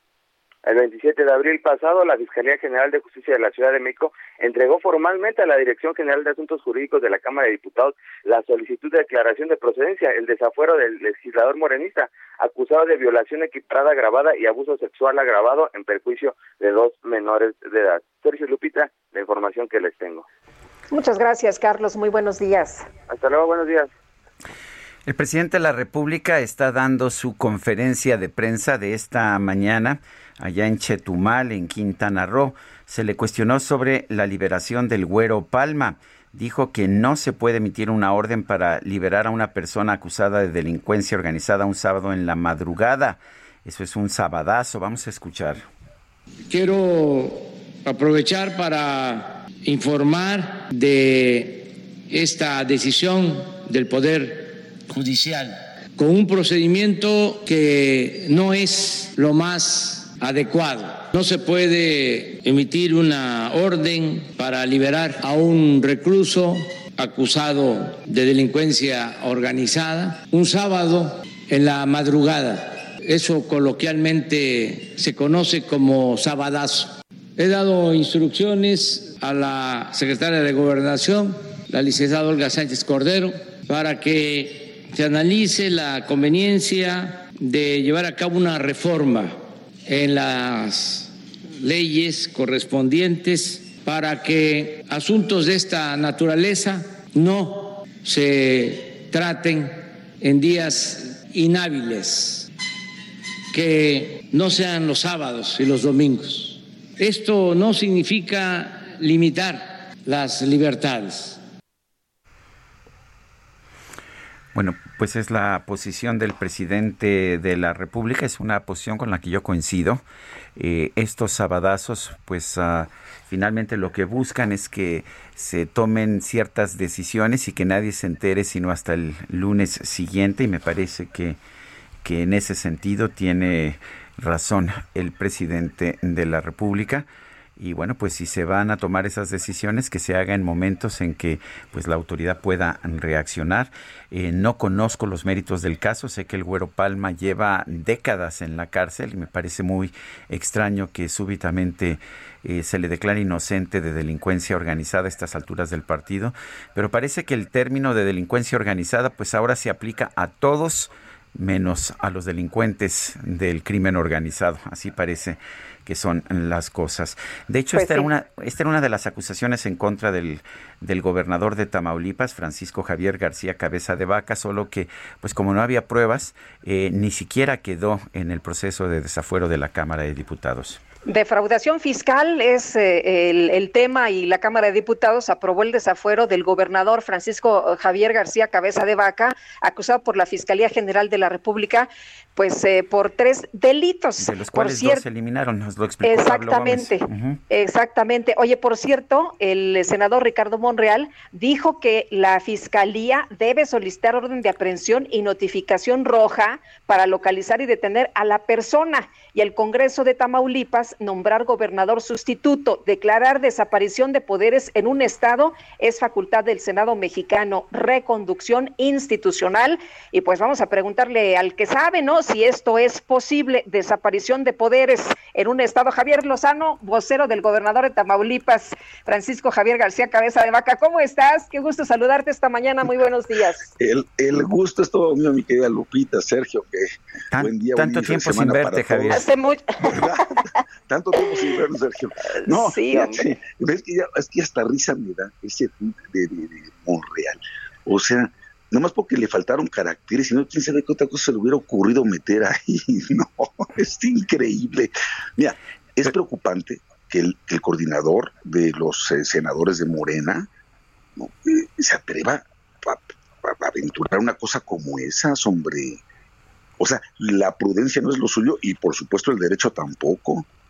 Pues como que desaparición de poderes en Tamaulipas. ¿Sabe lo que está diciendo? ¿Hace cuánto no sucede una cosa como esas en México? Digamos, esto, el asunto, como bien decían ustedes, que empezó con lavado de dinero, delincuencia organizada, defraudación fiscal, una cantidad de acusaciones de la Unidad de Inteligencia Financiera, etcétera, la propia sección instructora, y mira que iban con consigna, resultó que solo se quedaban con lo de defraudación fiscal equiparada por el no pago supuestamente de 6 millones de pesos de la venta de un de la compraventa de un departamento aquí en la Ciudad de México en Santa Fe. ¿Y, pagó el gobernador estos impuestos, eh, Javier? ¿Sí pagó impuestos por este por esta compraventa de un departamento? Ah, además, además, claro que los pagó. Y ayer soltó, y lo pueden ya ver en su timeline de Twitter, ahí está ya en eh, su, su propia cuenta de Twitter, los comprobantes tanto de la declaración fiscal patrimonial del certificado correspondiente por parte del notario, que por cierto es mi, colega de la Libre, esto, pero lo que pasa es que estos genios no se tomaron la molestia en la sección instructora de ver que como era una copropiedad, pagaron impuestos eh, tanto García Cabeza de Vaca, el gobernador, como su esposa. Entonces vieron, ah, nada más pagó la mitad el gobernador, le faltaron 6 millones. Pues no es que le hayan faltado a él, los pagó la esposa. Entonces eso ya está ahorita ya en las redes sociales acreditadísimo que cada quien pagó su 50% de esos impuestos, porque además es algo absolutamente lógico. Estas operaciones pasan por notario público y ahí mismo se hace la retención. Entonces, no hay tal, ni siquiera eso de defraudación fiscal, ni siquiera, porque sí se pagaron los impuestos en tiempo y forma. Entonces, ¿qué quedó de esas acusaciones? Pues la pura calumnia, eso es lo que no se vale, porque entonces en el Supremo Tribunal de la Opinión Pública, pues ya quedaste como un delincuente cuando en realidad no tenías absolutamente nada.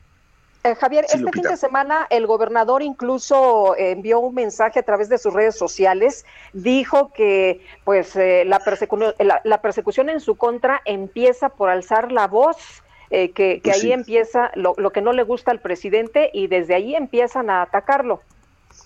Pues sí, y no debería sorprender a nadie. el propio Sergio ha sido objeto pues de esa ira presidencial desde Palacio Nacional. ¿Cuántos, cuántos opositores, cuántas personas, cuántos medios, cuántos comunicadores, cuántos intelectuales son objeto de ese tipo de calumnias, pues todo el tiempo cuando se le lleva la contra al presidente. Y es el caso de García Cabeza de Vaca. Y no por joder, o sea, lo hace porque está convencido. Cuando él creó la Alianza Federalista junto con otros colegas senadores de otros partidos políticos, es precisamente para defenderse de esto, de los ataques al federalismo, de no respetar la libertad y soberanía de cada uno de los estados de la República. Cuando presentó su controversia constitucional, recordarán, eh, en contra de la política ambiental de, de energía que pues esto ha emprendido este gobierno totalmente contraria a la Agenda 2030 de Naciones Unidas, al Acuerdo de París, etcétera, contra las energías renovables y verdes, cuando también el, propio gobernador exhibió a Manuel Bartlett por falsificar un documento del área de protección civil de Tamaulipas diciendo que, que, aquel megapagón que afectó a tres o quince entidades federativas había sido porque la quema de un pastizal en Tamaulipas. Es decir, es un gobernador que no se calla, que no se deja, que hace las cosas, que va para adelante, que ve por su gente, que, que, la verdad es que tiene muchos mejores indicadores y ahí no tiene la política de abrazos sino balazos contra los delincuentes, como decían ustedes ahorita del Güero Palma, ¿no? Ahí sí le están entrando con todo. Entonces al presidente esas cosas pues como que no le gustan y se le hizo muy fácil pues decir, pues échenle a ver, a ver qué le encuentran. Y ya ves que al titular de la Unidad de Inteligencia Financiera ni le gusta andar filtrando información, pues se dejaron ir con todo, pero ya para que Pablo Gómez haya llegado a la conclusión junto con los otros tres elementos, que por cierto, ¿eh? por cierto, ni uno de los cuatro integrantes de la sección instructora de la Cámara de Diputados que preparó este dictamen de desafuero, ninguno es del PAN, ¿eh? O sea, imagínate nada más cómo se las gastan. Quitaron a quien era del PAN, metieron otro del PT, entonces son dos de Morena, uno de PT y uno del PRI. Eso es toda la sección, sección instructora. Entonces, también te dejas ver que hay un ánimo muy perverso y persecutorio, pero afortunadamente tanto el artículo 111 de la Constitución como el artículo 44 de la Ley de Responsabilidades de Servidores Públicos eh, a, nivel estatal y el 28 de la Ley Federal, Federal de Responsabilidades de Servidores Públicos, todos dicen el efecto que tiene una declara, un, un pronunciamiento como el que hizo el viernes la Cámara de Diputados es meramente declarativo y es el Congreso local en última instancia el que homologa o no homologa. Y obviamente el Congreso local dijo, aquí no hay lugar a, la, a este a, la remoción, ni mucho menos al desafuero, ni nada, nada que se le parezca, siguen sus funciones y ya presentó controversia constitucional. En última instancia será la Suprema Corte de Justicia de la Nación, pues la que validará este, este asunto. Pero pues, precisamente es, lo que, es lo que acaba de decir el presidente en la mañanera, que seguramente no estás escuchando porque estás hablando con nosotros, pero acaba de decir... hablar mil veces con ustedes que escuchar la mañanera. ¿eh? Bueno, acaba de decir el presidente que será la Suprema Corte la que determine el litigio sobre la, la condición de del gobernador después de este proceso de desafuero. ¿Qué, ¿Qué, opinas? Es correcto, es correcto, me parece muy correcto. Yo creo que está bien que sea la Suprema Corte de Justicia de la Nación la que en última instancia define esto, porque además no solamente es la suerte de García Cabeza de Vaca, ¿eh? aquí se puede sentar un presidente horroroso contra el federalismo. Si, si de plano, así de fácil, la mayoría de Morena puede, ni siquiera con las dos cámaras, con una sola cámara y una mayoría simple, puede echar a un gobernador porque le cae gordo al presidente, adiós, adiós federalismo. ¿eh? Entonces, me parece que es muy sano que sea la Suprema Corte de Justicia de la Nación la que haga una lectura muy puntual del 111 constitucional, diga lo que procede y que por favor el presidente deje de atacar a sus adversarios, a los que le caen gordo, a los que le son incómodos, deje de estar eh, quitándose tantas cosas que, que, le estorban como eso es la división de poderes, los, los eh, contrapesos, ahora la prueba PISA, ya, ya por el amor de Dios, a trabajar y a dar resultados y a dejar de estar atacando a los contrincantes. Eh, Javier, dos cosas. La primera, eh, ya no tiene fuero el, gobernador, lo pueden detener en cualquier momento. Y no, la segunda... no, no, sí tiene fuero. No, sí tiene fuero. sí, sí, tiene, ¿Tiene fuero, todavía? Sí. Sí, claro, lo mantiene, lo mantiene. Eh, la, a ver, la Cámara de Diputados Federal se pronunció para quitarle el fuero, pero cuando lo comunican el mismo viernes al Congreso local, el Congreso no homologa esa, esa decisión, mantiene el fuero y lo mantiene en funciones como gobernador. Ajá. La, secretaria de Gobernación, eh, Olga Sánchez Cordero, dice que ya no tiene fuero. Bueno, es que la secretaria de Gobernación pues es un florero que no entiende y parece mentira que habiendo sido ministra no, no, no sepa leer el artículo 111 constitucional. Tiene fuero porque el Congreso local no se lo retiró. y este es un gobernador de un estado. Entonces, hasta que la Suprema Corte de Justicia eh, eh, conozca de la controversia constitucional, le tiene que dar entrada en 10 días hábiles, que están corriendo y ahí entonces se verá tanto este, si le da la suspensión y después conoce el fondo, no sé cuánto tiempo le pueda tomar a la Corte conocer del fondo, pero pues yo estoy seguro que va a darle la razón al Congreso local de que es la última instancia para efectos de decir si tiene o no ese fuero. Por lo pronto, hoy el Congreso local lo mantiene como gobernador y con fuero. Oye, ¿tiene investigaciones abiertas en Estados Unidos? Por supuesto que no. Por supuesto que no. Y no solo, como son ciudadanos estadounidenses, tanto él como su familia, tienen esa doble nacionalidad, ellos ya presentaron una queja por la, el uso, el mal uso de la información proveniente de la, digamos, eh, de la unidad de inteligencia financiera de allá. Javier, si tiene doble nacionalidad el gobernador, eh, constitucionalmente no puede ser gobernador. Tiene que haber renunciado a su nacionalidad, es lo que dice la Constitución. Pues mira, la verdad es que ahí no tengo yo los detalles en términos de si es él o, solamente su familia, pero de que tienen la nacionalidad eh, pues toda su familia si la tiene Estados Unidos. es, es eso significa que no puede ser gobernador como es el caso de Jaime Bonilla a propósito. Si tiene la doble nacionalidad no puede ser gobernador. Bueno pues bueno insisto igual pues, ya, ya renunció ella pero el hecho es que su familia presentó una una queja ante la Unidad de Inteligencia Financiera de allá, de Estados Unidos, por el mal uso de la información, por el mal uso de la información proveniente de esa agencia para filtrarla a medios y manchar con ello la imagen. Estás, ese es lo que se llama un efecto corruptor, el, el manchar la imagen, el buen nombre de una persona, sin preservar el principio de presunción de inocencia, de legalidad y de secrecía procesal, ¿sí? Esto, y bueno, y, y del debido proceso. Entonces, sí creo que aquí se cometió un error muy grave por querer manchar la imagen de un gobernador. Sí, la verdad es que se cometió un error muy grave esto con esta actitud y pues la verdad es que quedó en una cosa de un pago de impuestos que ya aclaró el, gobernador con documentos a la vista, que los pueden ver ahí en Twitter, con documentos a la vista, que, donde se acredita que él y su esposa pagaron el 100% de los impuestos. O sea, no hay tema con García Cabeza de Vaca, no hay tema. Muy bien, pues Javier, muchas gracias, como siempre, por platicar no, gracias con nosotros. A ustedes. Y a ver qué otro día nos echamos una, una, una platicada de música que también hay que de pronto distraernos con esas cosas. Muy bien. Javier Lozano, gracias. Gracias, querido Sergio. Hasta luego. Hasta luego, Lupita. Adiós. Hasta luego. Bye. A ver, nos queda muy poquito tiempo, pero vamos rápido con el doctor Miguel Ángel Lutzow, secretario de Salud de San Luis Potosí. Señor secretario, buenos días. Muy buenos días, Sergio. Muchas gracias por la oportunidad de estar en su programa. A, A ver, tus órdenes. Tengo entendido que en San Luis Potosí se identificó el primer caso de la variante de COVID-19 que se ha identificado en la India. ¿Qué nos puede decir? Bueno, primero señalar que hay un sistema de vigilancia genómica que afortunadamente coordina el gobierno federal. Es un consorcio de varias instituciones. Somos usuarios de este consorcio que nos ha informado el INDRE, nuestra autoridad federal en materia de, de investigación epidemiológica de laboratorio. El sábado pasado nos, nos confirma que se dio este aislamiento. Es una persona residente de la capital de aquí del estado de San Luis Potosí, que sin antecedentes de viaje, estamos in- incluso, Sergio, estamos reconstruyendo todo eh, este cerco epidemiológico, toda esta investigación, tanto la retrospectiva de dónde se contagió esta persona, eh, quiénes más estuvieron asociados, y la prospectiva a partir de esta persona y de las otras personas que se han ido identificando, eh, cuántos casos más adicionales podría haber.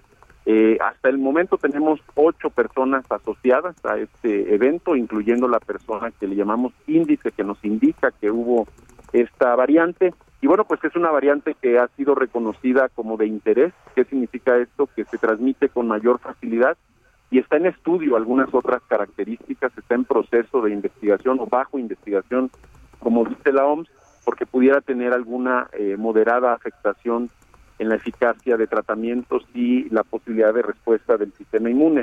Eh, lo importante eh, es que hemos eh, señalado y con la responsabilidad que tenemos aquí en el estado de San Luis Potosí, primero, bueno, pues informar a la población. Es sumamente importante saber qué está ocurriendo. Sabíamos que los virus, eh, este tipo de virus y particularmente el SARS-CoV-2 tiene una gran capacidad de mutación y que se están dando estas variantes. Hace 10 días tuvimos conocimiento de un corte de caja de los Centros para el Control de Enfermedades y ya se han identificado 1.256 variantes, la gran mayoría sin importancia porque no son eh, de mayor riesgo que la que original. Y, eh, y bueno, pues tenemos esta segunda categoría que es de interés y aquí es donde entra la B1617 que fue identificada aquí en San Luis Potosí, Sergio. Bueno, señor, señor secretario, gracias por conversar con nosotros. No, al contrario, Sergio, yo creo que lo más importante de esto es un es un desafortunado recordatorio de que la epidemia continúa, que sigue avanzando y que no podemos olvidar las medidas preventivas y es lo que estamos haciendo aquí en San Luis Potosí. Sergio Sarmiento y Lupita Juárez quieren conocer tu opinión, tus comentarios o simplemente envía un saludo para ser más cálida esta mañana. Envía tus mensajes al WhatsApp 5520 109647.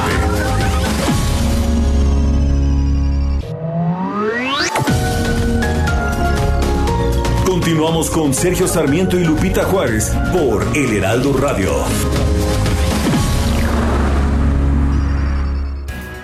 Jaque Mate con Sergio Sarmiento.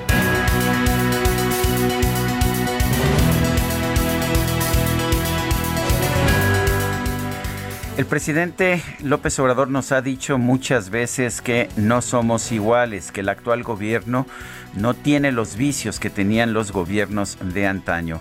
Por lo menos en el caso del desprecio a los diplomáticos de carrera, me parece que sí, este gobierno sigue siendo igual que los anteriores.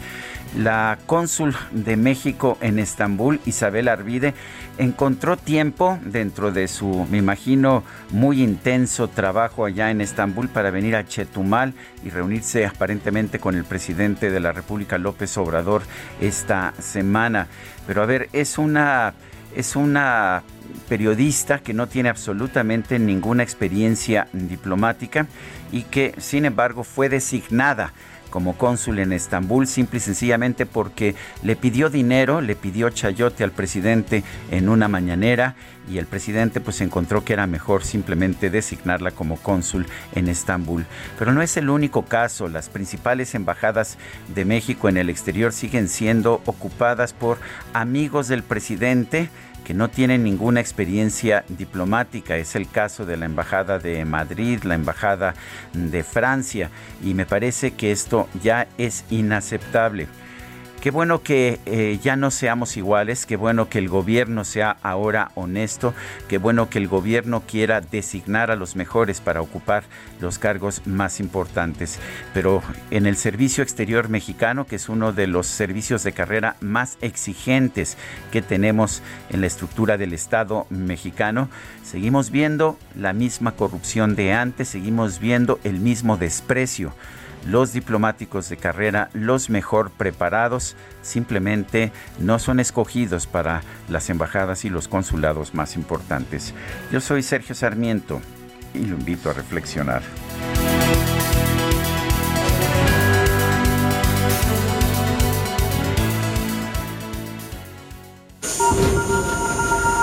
Reporte Metro con Ana Moreno. Ana Moreno, ¿qué tal? Muy buenos días. Hola, muy buenos días, Lupita, Sergio. Un saludo a todo el auditorio del Heraldo. Les informo que a esta hora no se presentan contratiempos en la red. Las líneas que presentan afluencia alta son la 1, 3, 8, 9, A y B, con un intervalo entre trenes de 3 a 5 minutos. En el resto de las líneas, la afluencia va de baja a moderada con avance continuo. Para evitar contratiempos en su viaje, les, recomendamos a las personas usuarias que anticipen la compra de boletos o la recarga de su tarjeta en las máquinas expendedoras. Pueden conocer su ubicación en nuestro sitio web. También recordarles que usen la palanca de emergencia con responsabilidad y solo si detectan algún problema. Pueden seguir informados sobre el estado del servicio, Lupita Sergio, en nuestra cuenta oficial de Twitter, arroba MetroCDMX. Hasta el momento la información. Que tengan una excelente semana. Gracias, Ana. Que, que estés muy bien, Lupita. Hasta luego. Son las 8 de la mañana con 34 minutos. Vamos con el Químico Guerra. El Químico Guerra con Sergio Sarmiento y Lupita Juárez. Químico Guerra, ¿qué nos tienes esta mañana? Pues iniciando la semana con una, un rayo esperanzador, Sergio Lupita. ¿Por qué se habla de que el hidrógeno es el verdadero futuro energético para el mundo? No que era la electricidad, ¿verdad? No que íbamos hacia los coches eléctricos, etcétera. Bueno, sabemos que todo esto a final de cuentas va a redundar en esta ecuación de hacia dónde va el futuro del mundo. El hidrógeno como el almacén energético para la sociedad humana del mañana. Fíjense, tiene la potencia necesaria para elevar los cohetes que van hacia la Luna y a Marte, pero es tan respetuoso con el ambiente que su única emisión es agua. Cuando vemos, ¿verdad?, que salen los cohetes de esas grandes nubes Mucha gente piensa que es contaminación cuando están saliendo los cohetes. No, es vapor de agua. El hidrógeno puede producirse a través de energías renovables con una tecnología de producción probada y que acoplada a las celdas de combustible a través de una cadena logística eficiente con operaciones de abastecimiento de combustibles seguras y sólidas son el futuro, Sergio Lupita. Se habla de que las energías renovables pues tienen este problema del almacenamiento, de la continuidad, etcétera, que se está eh, pues solucionando hoy en día perfectamente bien a través de la inteligencia artificial, de la compensación, etcétera. Pero ya he hablado con ustedes de que existen desarrollos en donde, por ejemplo, aerogeneradores en el mar usan la energía precisamente del aerogenerador para separar el hidrógeno del oxígeno del agua de mar, Lupita, y lo que van a conducir a través de cables hacia tierra firme ya no va a ser electricidad, sino hidrógeno, en donde puede pues guardarse en grandes eh, pues almacenamientos, ¿no? El, el, hidrógeno es perfectamente limpio, es el futuro de las celdas de combustible, también he platicado con ustedes que seguramente el futuro de dónde vamos a obtener la electricidad de nuestras casas va a ser dentro de la casa misma en el momento en que la necesitemos, no estar conectados a esta red que todo el tiempo está mandando electrones a través de los cables, sino que vamos a tener una especie como de pequeña lavadora en algún lugar de la casa que va a ser la celda de combustible, vamos a estar conectados como hoy en día está conectado al gas natural al hidrógeno, el hidrógeno va a producir electricidad en el momento en que yo prendo una lámpara, conecto mi computadora, enciendo la televisión, pero no la voy a estar recibiendo permanentemente cuando no la use, inclusive durante la madrugada. Esto se puede lograr con el hidrógeno, Sergio Lupita. Hay numerosos desarrollos en todas partes de la cadena para mejorar la eficiencia, la escala y reducir el precio. Esto ya está sucediendo y es el futuro hacia allá vamos. Mañana voy a, abundar un poquito más en esto porque es verdaderamente fascinante cómo se están detonando inversiones importantes, generando puestos de trabajo muy bien remunerados en esto que es el futuro de la energía del planeta Tierra, Sergio Lupita. Pues químico, como siempre, gracias. Al contrario, buen inicio de semana. Gracias, igualmente. Y vámonos a los especiales de la silla rota.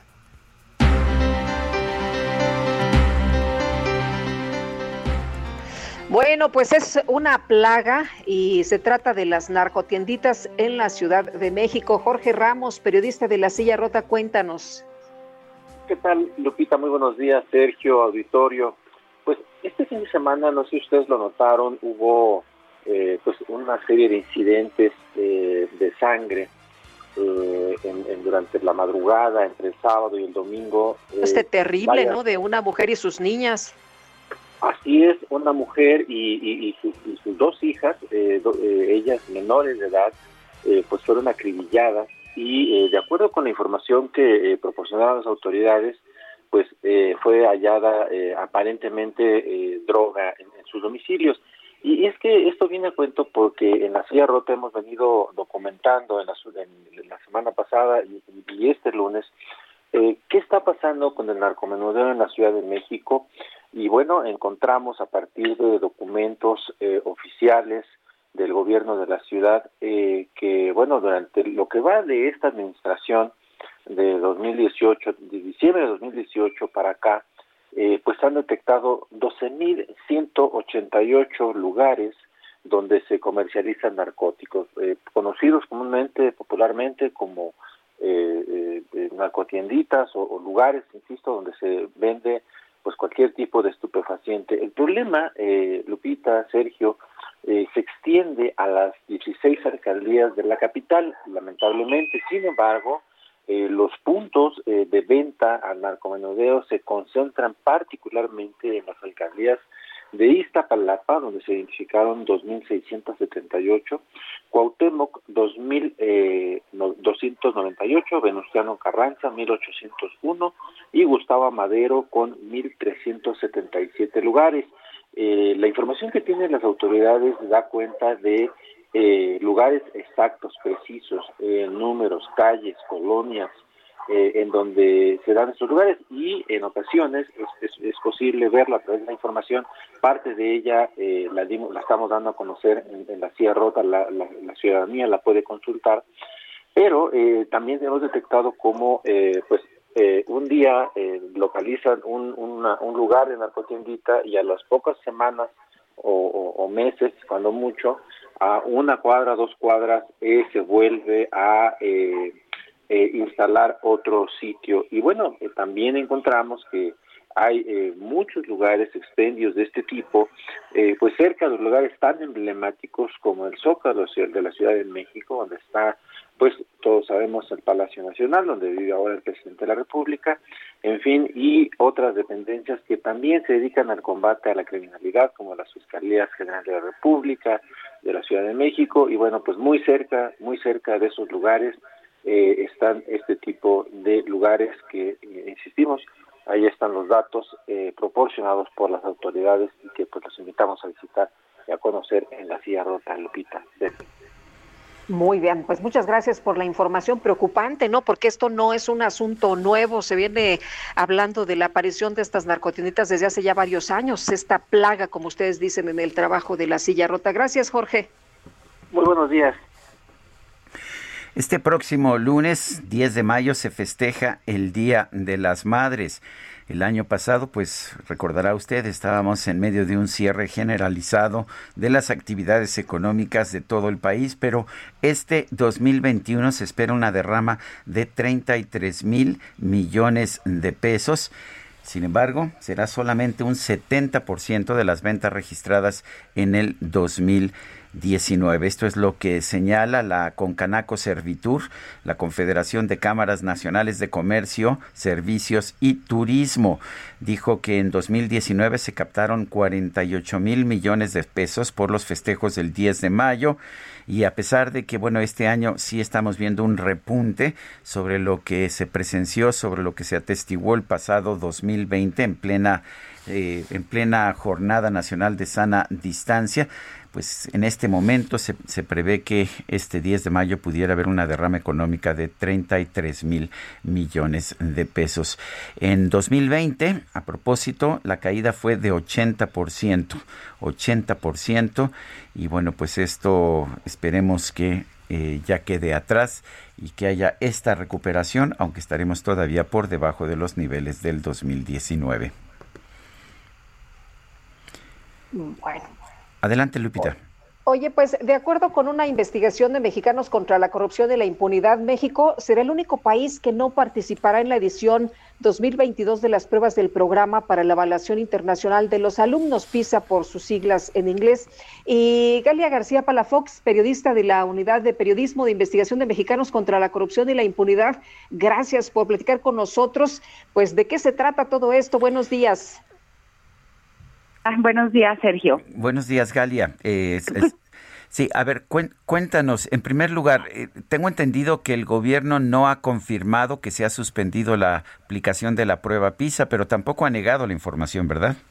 El gobierno no ha dicho nada y no nos respondió nuestras peticiones y solicitudes de entrevista o de información eh, sobre este tema. Nosotros confirmamos este era un tema que se ven, del que se venía hablando entre expertos en educación, entre gente que se dedica a la evaluación. Y nosotros confirmamos el viernes en la mañana con PISA, con las oficinas de PISA en París, eh, un analista senior encargado de, eh, pues, la, la, pues, la del programa PISA, que depende de la OCDE, eh, nos confirmó que hasta donde hasta donde entienden el programa en México está suspendido y que no han tenido información en el último par de meses. Eh, PISA se tendría que haber aplicado en el 2021, pero por la pandemia se pospuso para el 2022, pero se hace lo que se les llama pruebas de campo. Estas son una aplicar el examen a una muestra de estudiantes eh, en todo el país, en todos los países donde se va a aplicar PISA, y hasta donde PISA tiene conocimiento, hasta donde nosotros pudimos investigar también, en México no se están aplicando.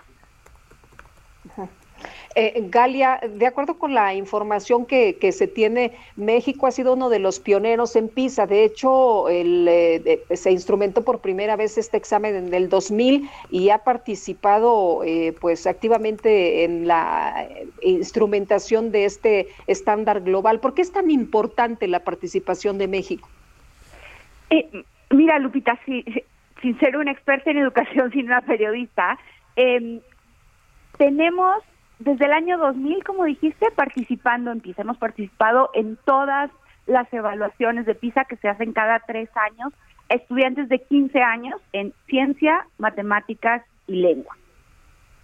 Eh, es una prueba importante, según explica eh, quienes se dedican a investigar estos temas, eh, por varias cosas, pero quizá la más importante sea que PISA no mide el conocimiento tal cual, sino las habilidades que un niño de 15 años que en teoría está o terminando la secundaria o ya empezando la preparatoria, pero terminó, está terminando la educación la terminó. Eh, las habilidades que tiene para utilizar los conocimientos que adquirió durante los nueve años de educación formal que ya tuvo. PISA sirve también para saber cómo estamos en relación a otros países. Eh, es importante decir que no nos ha ido bien en PISA, nunca, ¿no? Que no son muy distintas los resultados que obtuvimos en PISA 2018 que en PISA 2000. Las gráficas son bastante planas. Eh, ha habido avances en ciertos temas, pero, pero en general no hemos avanzado mucho y también es cierto que eh, otros países latinoamericanos pues nos han brincado, ¿no? Entonces, pues sirve, PISA sirve para eso, PISA sirve para saber cómo estamos, para saber cómo están los estudiantes de 15 años hoy en relación a hace tres años y para saber cómo estamos en relación al resto del, mundo o por lo menos de países que se parecen a nosotros. Galia, eh, ah, bueno, eh, nos has dicho, tú no eres una especialista en, educación, lo que has hecho es investigar esta situación y lo que has encontrado es que se ha suspendido la aplicación. Esto se ha hecho sin ningún tipo de, de, anuncio, pero otros países del mundo sí están aplicando la prueba PISA a pesar de no tener pruebas presenciales.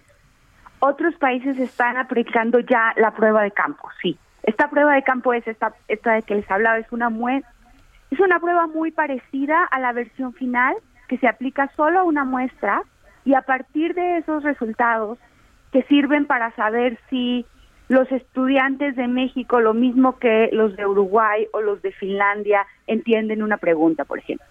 Y después se hacen, a partir de eso, pequeños cambios al examen para ser aplicado en el ciclo escolar siguiente.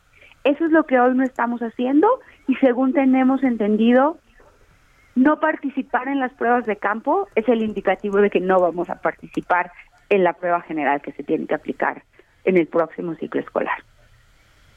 Muy bien, pues Gali, estaremos esperando a lo que responda, ¿no? La propia eh, pues Secretaría de Educación Pública, las autoridades de México sobre este tema, porque como decías desde el principio de la conversación, pues no hemos tenido ninguna información de ellos. No hemos tenido ninguna información. Recordemos que, ¿no? Con el cambio del Instituto Nacional eh, para la evaluación educativa, a lo que hoy se llama Mejor Edu, em, se ha perdido cierta comunicación, no es el primer examen que se cancela, eh, hubo otro examen que se llamó, se llamaba ERCE, que ya fue también suspendido, em, este era un examen que realizaba la UNESCO, y tampoco hemos tenido mucha información sobre qué va a pasar o cómo se va a aplicar Planea, que es el examen que aplica el propio gobierno federal. Muy bien, Galia, muchas gracias por platicar con nosotros esta mañana. Buenos días. Muchísimas gracias, Lupita. Un abrazo. Hasta luego, Galia García Palafox, periodista de la Unidad de, de Investigación de Mexicanos contra la Corrupción y la Impunidad. Son las 8 con 48 minutos. Ruta 2021, la ruta hacia las elecciones presenta. Tenemos en la línea telefónica a David Monreal, candidato de la coalición Juntos Haremos Historia al gobierno de Zacatecas. David, gracias por tomar nuestra llamada. Gracias, Sergio. Buen día y buen día, Lupita Juárez, paisana. Hola, ¿qué tal? Oye, ¿cómo te fue en el debate? Muy bien, muy bien. Este, salimos bien librados, la gente contenta, animada eh, un formato eh, pesado porque eran muchos participantes con eh, espacios de minuto por tema, pero bendito Dios muy bien. Oye, fueron como nueve, ¿no? Sí, fueron nueve, eh, siete, seis mujeres y tres hombres, y nueve temas los que se abordaron el día de ayer, un minuto para la presentación y un minuto de salida eh, dos horas cuarenta y tantos minutos. Eh, David, eh, tú ya estás proponiendo cosas concretas, estás proponiendo un gobierno en cuatro ejes. ¿Cuáles son? Son eh, cuatro ejes tractores para el desarrollo económico y para incorporar a Zacatecas al concierto nacional. Es el tema de la minería. Acá en Zacatecas la minería ha tenido un crecimiento exponencial es una de las actividades que por considerarlas esencial no fue suspendido en el tema de la pandemia y eso mantuvo permanente su desarrollo y su crecimiento. El otro gran tema en Zacatecas por su vocación, por su condición de suelo, de eh, bondad de cielo, es el tema del campo. Aspiramos a ser proveedores de alimento en el país, ya lo somos en varios de sus productos, pero queremos ya en un desarrollo más exponencial y eh, queremos dar paso de las actividades primarias a las actividades secundarias y terciarias en ánimo de generar crecimiento acá en Zacatecas, de generar eh, empleo, de generar condiciones, porque la verdad es que tenemos mucha necesidad, eh, Sergio, de el empleo para nuestras jóvenes, para nuestros jóvenes, y por eso estoy empeñado. Ese es el segundo eje tractor. El otro eje tractor es el tema de la industrialización. Sostengo Ahora que he caminado nuevamente los 58 municipios, puedo dar cuenta que el recurso humano de Zacatecas ha estado saliendo a laborar a los estados vecinos, a Coahuila, Aguascalientes, a, Nuevo León, a Jalisco.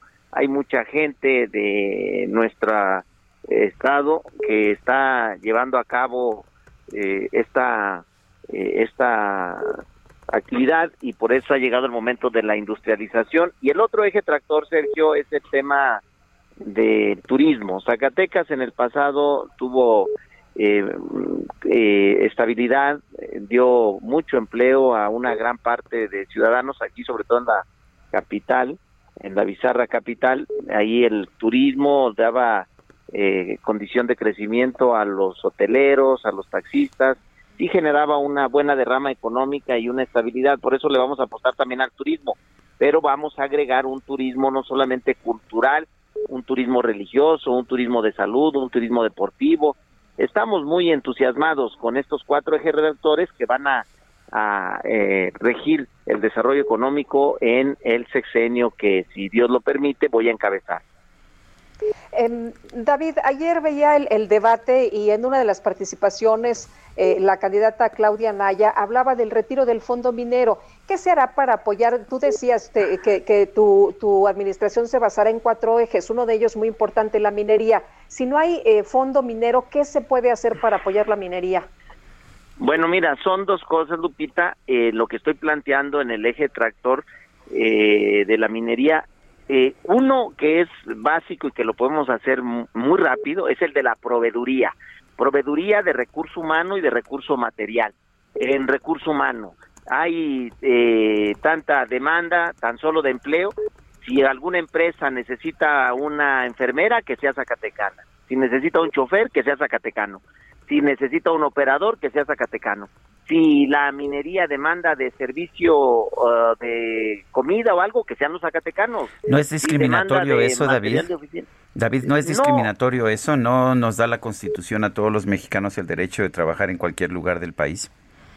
Eh, no, no, no, eh, sí es correcta tu apreciación, pero no estamos planteando la proveeduría en exclusiva.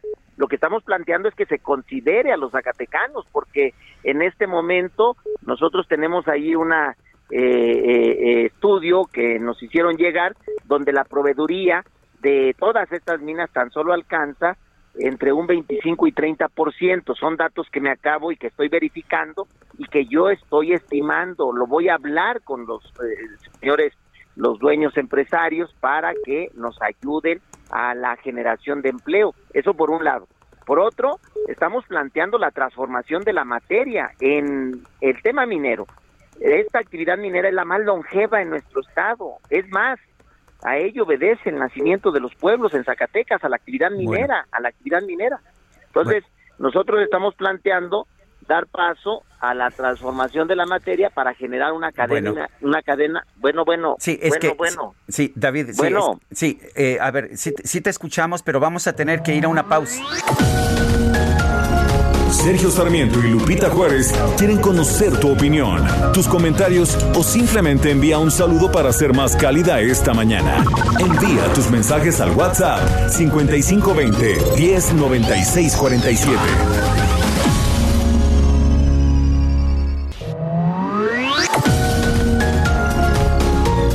Continuamos con Sergio Sarmiento y Lupita Juárez por El Heraldo Radio.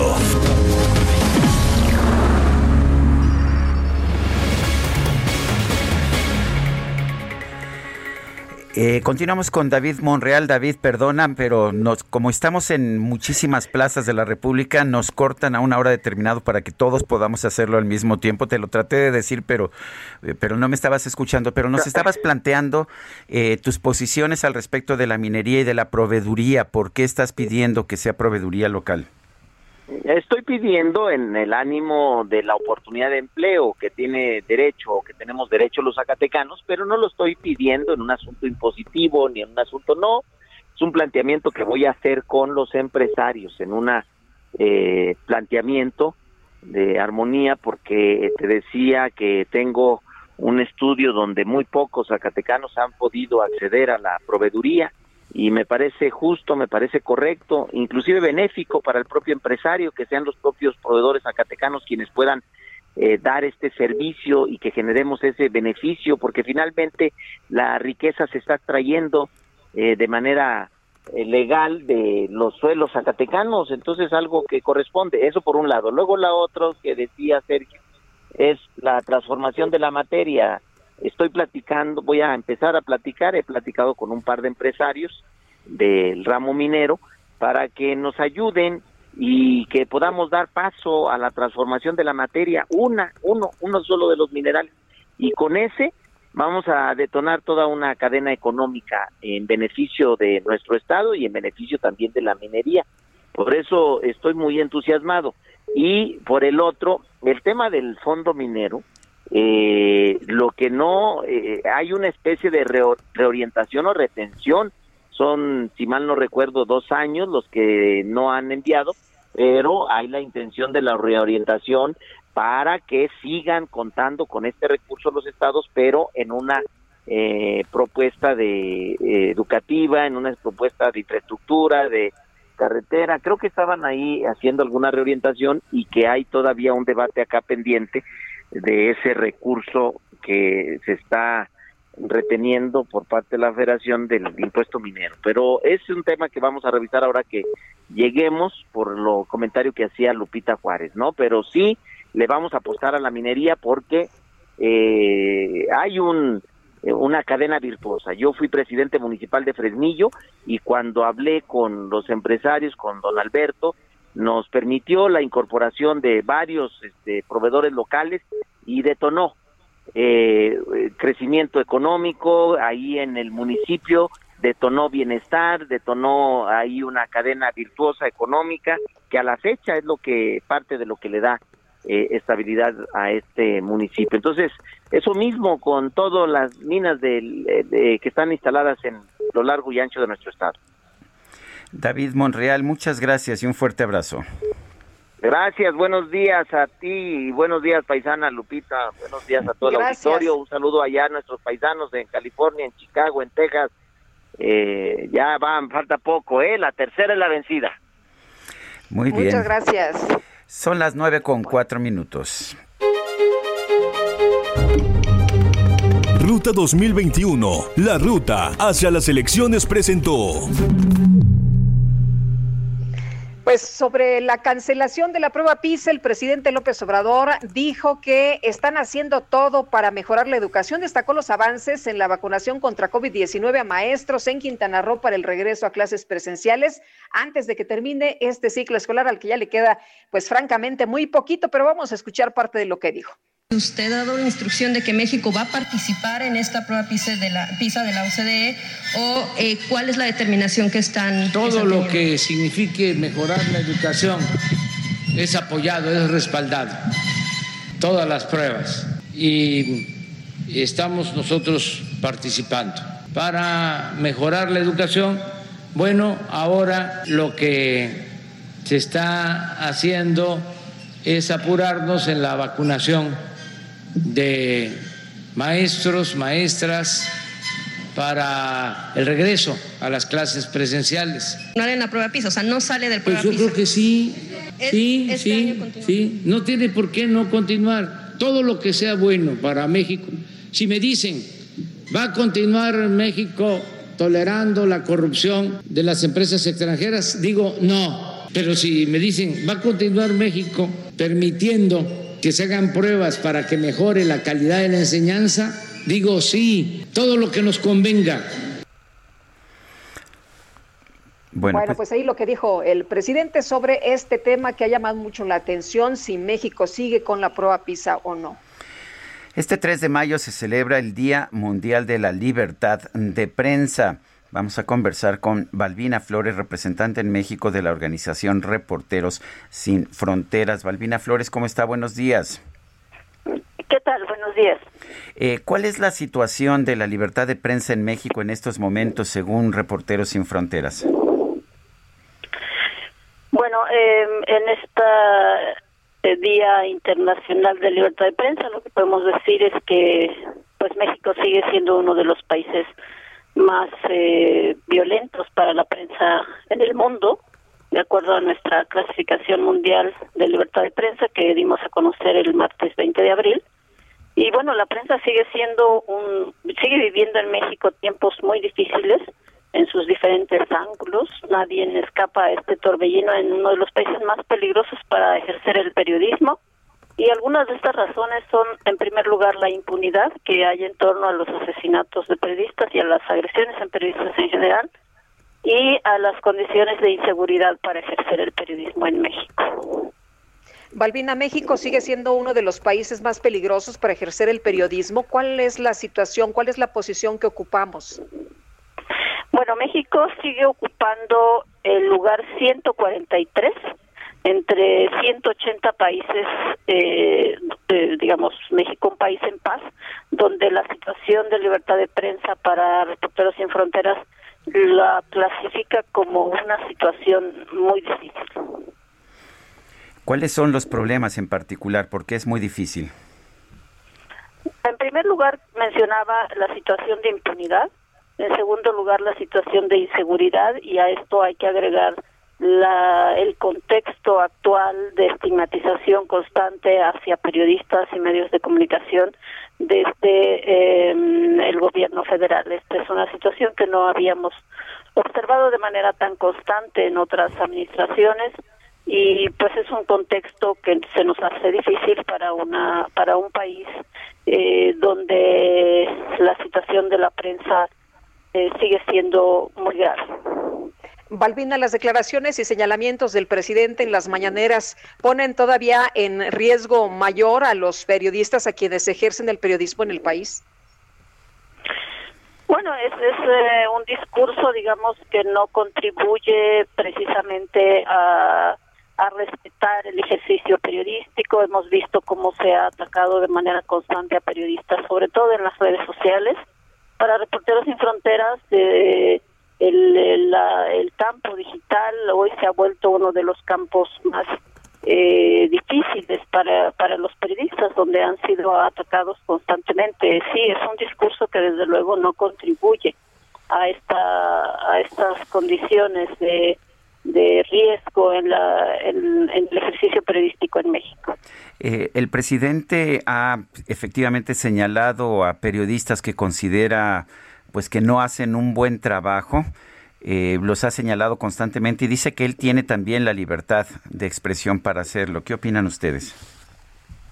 Bueno, el, presidente tiene derecho, digamos, a decir en este caso lo, lo, que piensa, pero hay que señalar que se, eh, como bien lo establecen los principios de libertad de expresión de la CID, pues los funcionarios públicos tienen una responsabilidad particular frente a la sociedad y en este caso el presidente de la República frente a los periodistas, a las y los periodistas, pues que son eh, libres, digamos, de, de, publicar, de investigar, de expresar lo que piensan. Entonces, pues bueno, ahí, ahí está, perdón, este principio de la CID donde los funcionarios pues están expuestos al, escrutinio público y, y, esto es algo que el presidente tendría que entender. Balbina, entonces, los que creían que con esta administración los periodistas iban a tener condiciones distintas, la situación no ha cambiado. Así es, las condiciones para la prensa en México no han cambiado, digamos, tan solo en 2000, en lo que va de 2019 a 2020 han sido asesinados alrededor de 20 periodistas en México.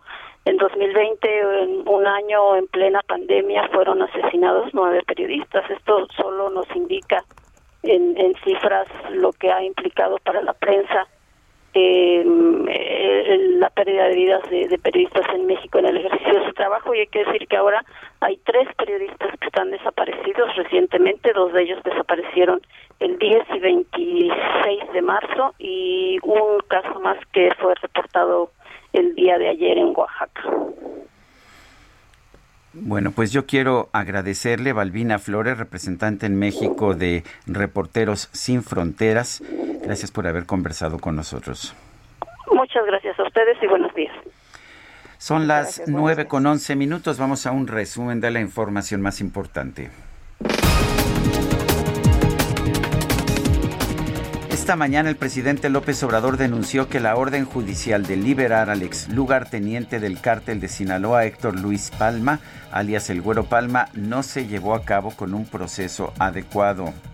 No se puede emitir una orden para liberar a un recluso acusado de delincuencia organizada un sábado en la madrugada. Eso coloquialmente se conoce como sabadazo. Y luego, de manera terminante, ordenar que se le liberara en la noche. Y todavía hasta ayer, otra orden para liberarlo a las 4 de la tarde. Es hasta después de ese último requerimiento que se logró la ampliación de un plazo de 48 horas. Además, el presidente anunció que ya analiza la posibilidad de promover una reforma para evitar que este tipo de resoluciones se emitan en días no hábiles.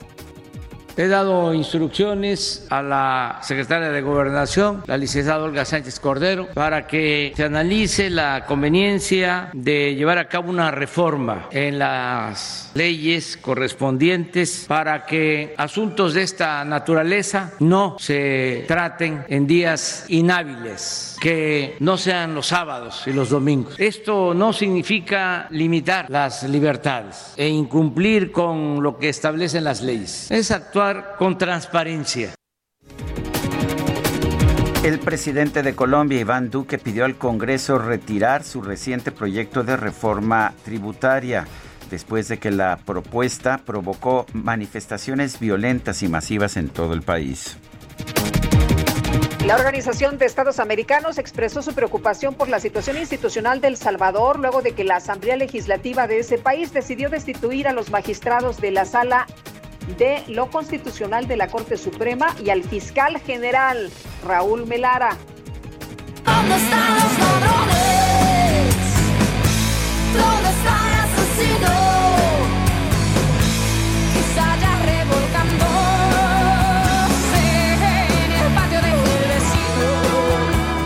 Bueno, pues en redes sociales se hizo viral un video que muestra a un joven explicando una grabación de seguridad de un barrio de la ciudad de Pereira, allá en Colombia. En, esta, en este video se ve a un ciudadano realizar una patada voladora para detener a una pareja de ladrones que intentaba huir en una motocicleta.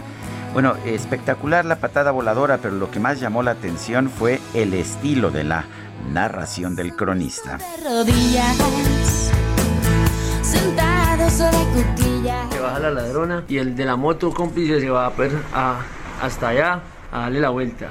Ella va, se roba lo de la moto, eh, perdón, lo del carro, y ahí la recoge. La señora empieza a gritar y aquí es donde entra Jackie Chan. Ah, y tenga y fue puta, ¿para dónde van? Y allá cayeron. Se escoge la rata y ya se la entrega a estos dos. Y la vieja arranca a correr y se le pega otra vez a la rueda y tenga también para que afine. ¿Para dónde va?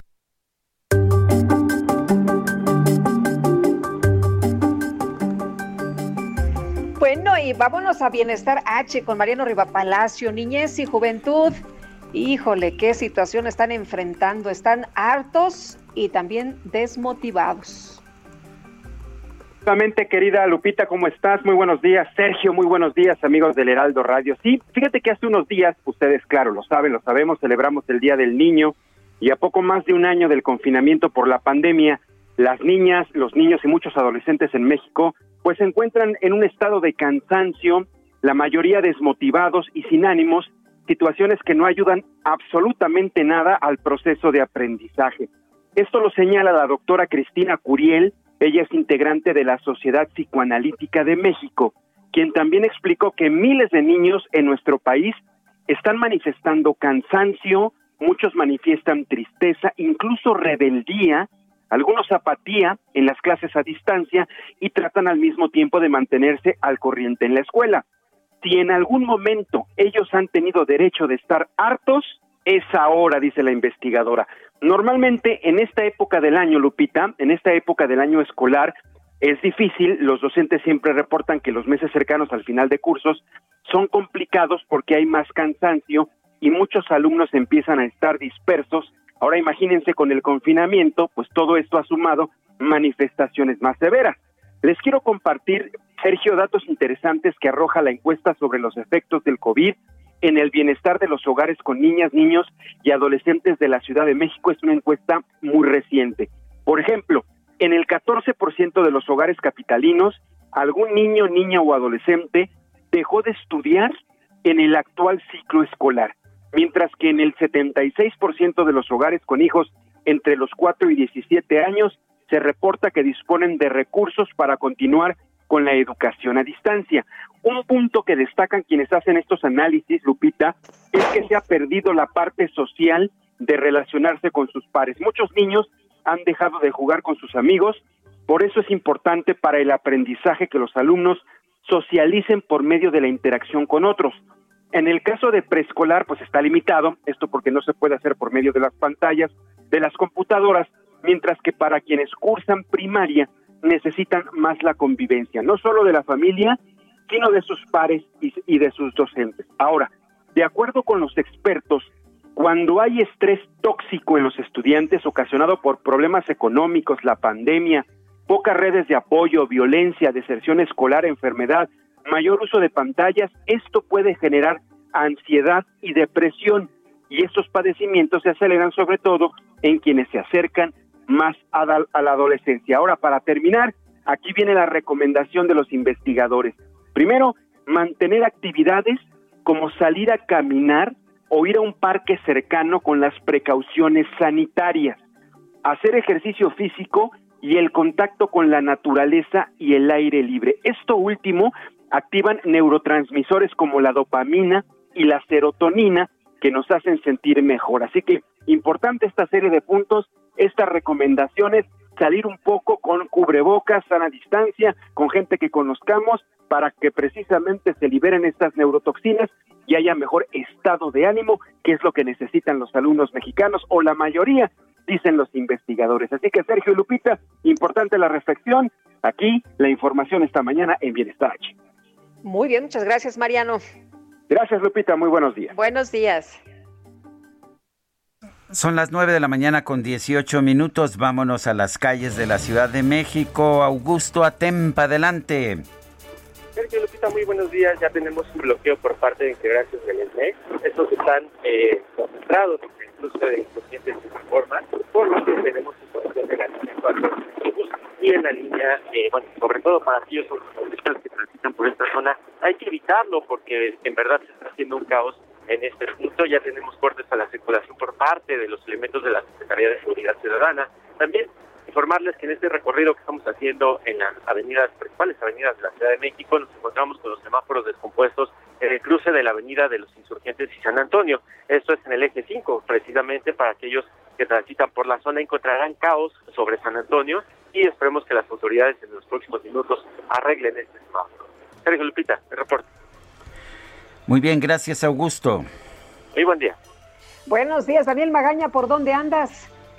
¿Qué tal, Lupita Sergio? Muy buen día. Nos ubicamos aquí en la colonia Náhuac, eh, concretamente en la calle de Lago Eliseo y, y, y también en la calle de Carrillo Puerto, un incendio en una fábrica. No hay personas lesionadas, fue pues, realmente un cortocircuito. Se encuentran bomberos, eh, pues está cerrada esta calle de Lago Iseo pero bueno, pues no tenemos mayor complicación en la calle de Carrillo Puerto para desplazarse hacia la zona del circuito, también para quien se desplace en dirección a San Mariano Escobedo, únicamente manejar con precaución en este perímetro de la colonia Náutica. El reporte. Muy buen día. Gracias, Daniel. Continuamos. Y Gerardo Galicia está en el centro de la Ciudad de México. Adelante, Gerardo. Así Sergio Lupita, excelente mañana. Y en estos momentos, ex policías federales que se manifestaban en el Zócalo de la Ciudad de México han decidido marchar toda vez que no lo recibieron en ese punto. Son ex policías federales que habían tramitado su crédito eh, para vivienda y una vez que se extinguió la Policía Federal quedaron endeudados. Se está pidiendo la condonación de estos créditos.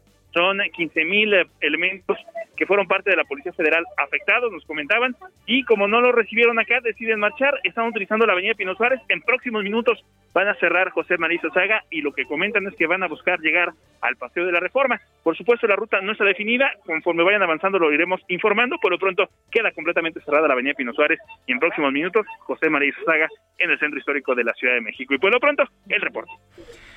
Muchas gracias, Gerardo. Hasta luego. Hasta luego, muy buenos días. Bueno, y por otra parte, se ha duplicado con el gobierno del presidente Biden en los Estados Unidos la expulsión de migrantes con norma anti-COVID de Trump. Resulta que bajo el título 42 se prohíbe el ingreso a quienes representen riesgo para la salud. Eh, se ha mm, deportado 444.450 en 11 meses, 40.000 por mes en solo dos meses.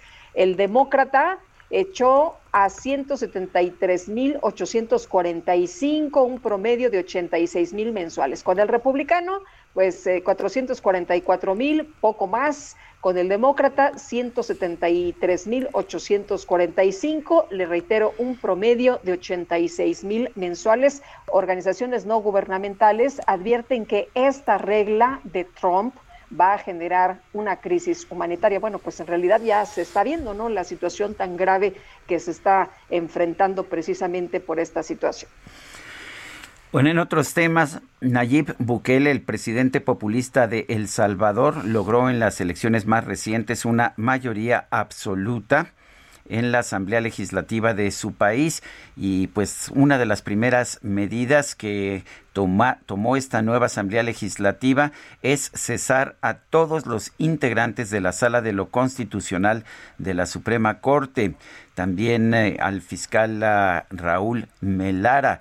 Eh, todos ellos habían pues cuestionado varias acciones del presidente Bukele y bueno, pues parece que Bukele ya ha tomado medidas en este sentido. Sin embargo, el gobierno de los Estados Unidos, la Organización de Estados Americanos y distintas organizaciones ciudadanas de El Salvador rechazaron la destitución de los magistrados, nueve magistrados y el fiscal general del país y están señalando que se está rompiendo el régimen democrático allá en El Salvador. Bukele responsabilizó eh, ha sido responsabilizado por la decisión de la Asamblea Legislativa oficialista que tomó posesión apenas el primero de mayo y cuya primera cuya primera acción fue destituir a estos magistrados y a este fiscal que le han resultado incómodos a un presidente que poco a poco se convierte en dictador.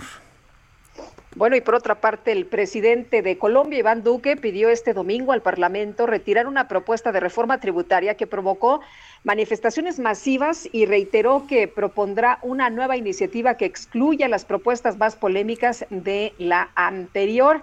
Eh, dice que solicitó al Congreso de la República. Sí, Lupita, parece que se nos... Sí, se nos... Aquí ando. Ah, sí.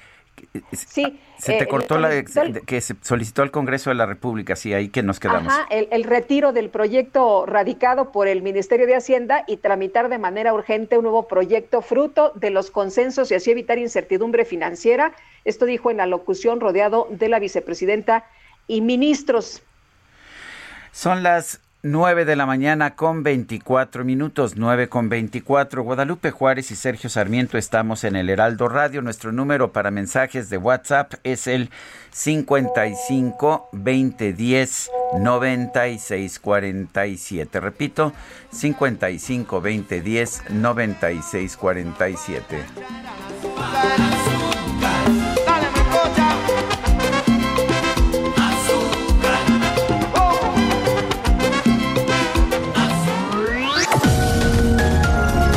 Sergio Sarmiento y Lupita Juárez quieren conocer tu opinión, tus comentarios o simplemente envía un saludo para ser más cálida esta mañana. Envía tus mensajes al WhatsApp 5520 109647.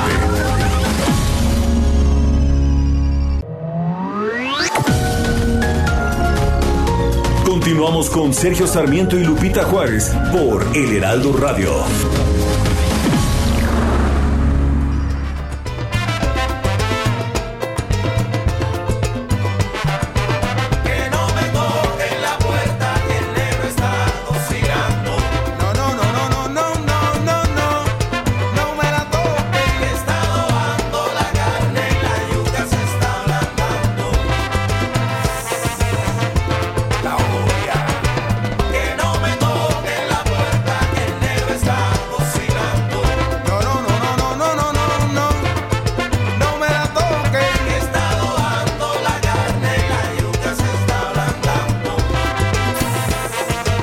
Seguimos escuchando música de los Van Van y el que no baile es lo que usted quiera, el adjetivo que a usted se le antoje. ¿Cómo ves, Guadalupe?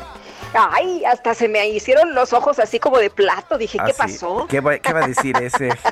El que no baile. ¿Qué va a decir ese señor baila, tan bailador? Oye, pero este, déjame decirte algo que este, por ahí dicen que sí, estaba yo, estábamos oyendo los spots de los partidos políticos y yo no sé si. A esos que no tienen propuesta, que nada más tienen pura musiquita. Pura musiquita, pues yo no sé si los de Movimiento Ciudadano van a ganar o no van a ganar. Si no ganan, los contratamos para amenizar fiestas. tienen los, siempre tienen los mejores ritmos. Sí, hombre, eso sí, no hay duda. Oye, y tenemos, tenemos muchos mensajes esta mañana. Eh, Lupita y Sergio, muy buenos días. Soy Juan Manuel de Iztapalapa. ¿Para qué quiere López Obrador la prueba PISA si él tiene otros datos? Y como dijo la otra radio escucha, este gobierno, pues nos quiere ignorantes. Dice otra persona, soy Joel Morales, ahora sí por procedimiento no se puede realizar algo que no le gusta, pero que cuando es a su beneficio hasta dice que son exageradas las acciones. Así el presidente, no sé bien a qué se refiera, pero esa es la... Pues a lo mejor a, la elección de Evelyn Salgado, ¿no? ¿Te pues acuerdas que no le gustaban estas cosas y ahora pues... Pues ahora no que dijo nada, ¿no? No va a, a, caer en provocaciones. Ya le preguntaron en la mañana a los reporteros y dijo, no, pues yo no voy a caer en provocaciones. El pueblo decide. Bueno, eh, buenos días, buen inicio de semana. ¿Saben si los kioscos de la tesorería abrirán el próximo miércoles, como es 5 de mayo? Saludos, soy Patti, la vecina de Lupita del pueblo de Santa Fe. Pues no sé, Pati, lo investigamos y bueno, ya que andas por aquí cerquita, pues yo invito el café, pásate y unos tamalitos, ¿no? Pues sí, ya ves. ya que anda por aquí. Bueno, dice, dice otra persona, felicidades por el aniversario del Heraldo. López tendrá otros datos para evaluar los estudiantes y quitar las pruebas de PISA. Lo de hoy es destruir a México. Un fuerte abrazo a distancia, Francisco 1955. Bueno, Lupita, debo reconocer que, que te robé lo de, lo de, lo de los soneros, lo de los, este, amenizadores de fiestas, pero este, ahí está. No te hagas, lo pensamos los dos. No, lo pensaste tú y lo pensaste muy bien. La verdad es que me boté de la risa aquí, había que compartirlo con nuestro público. A veces me, hay gente que me dice aquí, este, bueno, si dijeran todo lo que dicen en privado, si lo dijeran en público, tendrían el, un rating, pero ¿qué te puedo decir? fuera, fuera de la micro deportiva, así es. Pero en fin, vamos, uh, vamos con otros temas, vamos con con la micro deportiva. Prepárense, todos listos. Aquí comienza la micro deportiva. En tus oídos. En vivo. En vivo.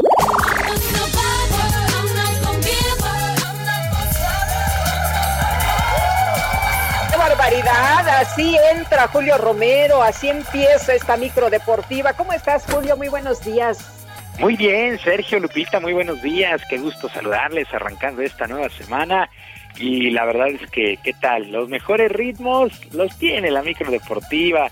De hecho, ya andan buscando varios partidos políticos al DJ Cacharpo, operador Quique, el único del cuadrante. Ahorita. Porque este, dice, no, no, no, esto, esto, esto sí, esto sí es ambiente y esto sí traen propuestas y traen información. Así es que vámonos, vámonos esta mañana. El piloto mexicano Sergio Pérez finalizó en el cuarto sitio con su Red Bull y fue calificado como el mejor piloto dentro del Gran Premio de Portugal, la tercera fecha de la Fórmula 1 de automovilismo. El tapatío se mantuvo prácticamente 50 vueltas sin cambiar llantas lo que le permitió un rato pues, ser el líder de la competencia, aunque al final se quedó justamente fuera del podio. El propio conductor espera adaptarse aún más a su nuevo auto en una entrevista para el portal Geek sobre ruedas.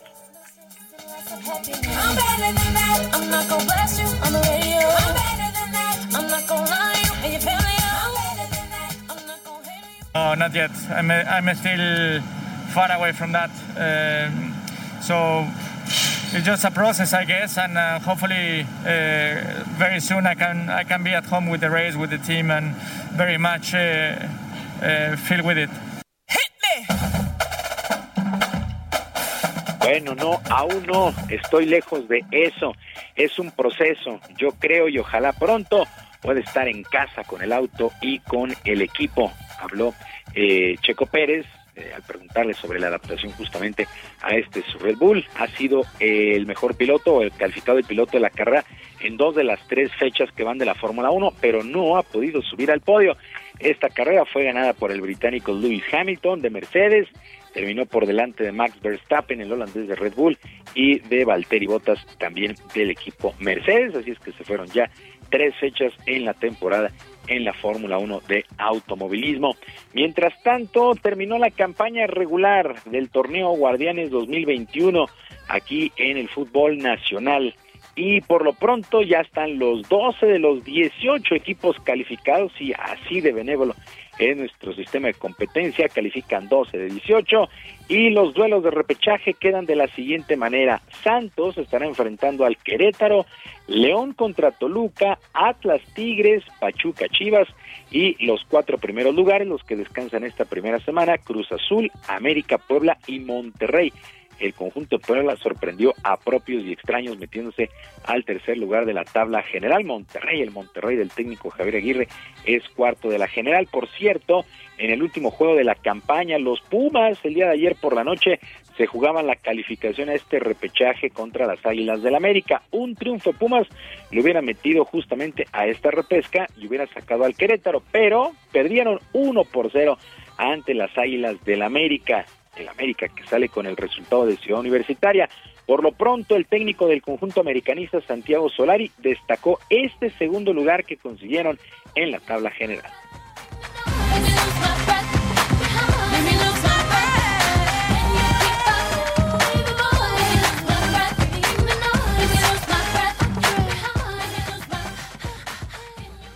A fin de cuentas, eh, cuando nosotros hacemos la suma, cuando se hace la suma, ahí están eh, los partidos que debemos ganar o, que ganamos para sumar eh, esa cantidad de puntos, esa cantidad de goles eh, y, esa diferencia de goles. Entonces eso es, es un reconocimiento que creo justo para, para el plantel, para el esfuerzo del plantel y para el esfuerzo de los futbolistas. Bueno, en América, en América segundo de la tabla general, tanto Cruz Azul y el conjunto de Cuapa son los más sólidos o han sido los más sólidos y esperan demostrarlo en la liguilla. Mientras tanto, el mexicano Edson Álvarez y su historia al ser parte importante del Ajax que conquistó el título allá en la Eredivisie en el fútbol holandés, el equipo de Ámsterdam derrotó 4 por 0 al Emen y pues llegaron a 79 inalcanzables puntos a falta de tres jornadas para quedarse con el título. Ahí en redes sociales posteó Edson Álvarez las celebraciones con el Ajax, así es que este joven mexicano triunfando allá en Europa es campeón en Holanda, mientras que en España la cosa sigue muy apretada, todavía no se define y poco a poco el Atlético de Madrid se va acercando al título, venció uno por ser al conjunto del Elche, mientras que el Barcelona le pegó tres por dos al Valencia y el Real Madrid dos por 0 a los Asuna. Con estos resultados, la tabla general es encabezada por el equipo del Atlético de Madrid que tiene 76 puntos y el Real Madrid y el Barcelona tienen 74, mejor diferencia de goles para el conjunto merengue que es segundo de la tabla general, así es que está bien interesante el cierre de campaña allá en el fútbol español. Y del fútbol nos brincamos a las grandes ligas, nos brincamos al mundo del béisbol de las grandes ligas. El día de ayer el pitcher mexicano Julio Urias, el sinaloense, consiguió su cuarto triunfo de la campaña. Va un mes de actividad y ya tiene cuatro triunfos, no conoce los descalabros todavía. Bueno, los Dodgers apalearon 16 por 4 a los cerveceros de Milwaukee. Julio Urias trabajó por espacio de siete entradas completas, solamente le pegaron cuatro hits, le hicieron una carrera que fue un cuadrangular, no regaló base por bolas y ponchó a 10 enemigos. Así el trabajo de Julio Urias, mientras que su tocayo de apellido, Luis Urias, jugó las paradas cortas y bateó de 3-1 para estos cerveceros de Milwaukee. Los Yankees de Nueva York, parece, parece que quieren enderezar vencieron 2 por 0 a los Tigres de Detroit. En 10 entradas en un juegazo, los Rojos de Cincinnati vencieron 13 por 12 a los Cachorros de Chicago. Los Mets 8 por 7 sobre los Phillies en otro muy buen duelo. Los Atléticos de Oakland 7 por 5 sobre los Orioles de Baltimore. Ramón Urias, el otro mexicano, jugó la segunda base y se fue de dos nada con una carrera anotada para Baltimore. Los Piratas de Pittsburgh fueron blanqueados 3 por 0 por los Cardenales de San Luis en lo más destacado de la jornada dominical allá en la Gran Carpa. Y el ex campeón de los pesos completos, el mexicano Andy Ruiz, eh, pues regresó a los cuadriláteros con un triunfo sobre el también México-americano Chris Arreola en 12 rounds y por decisión unánime en un combate que se llevó a cabo allá en Carlson, California. A pesar de caer a la lona en el segundo episodio, el llamado Destroyer se repuso y ganó los puntos suficientes para salir con el puño en alto, algo que llamó la atención porque la decisión fue unánime y a pesar de que pues lo derribaron, lo tumbaron ahí en el segundo round, pues así las cosas reaparece Andy Ruiz, este ex campeón del mundo de los pesos completos. Sergio Lupita, amigos del auditorio, la información deportiva este lunes. Les recuerdo nuestras vías de comunicación en Twitter.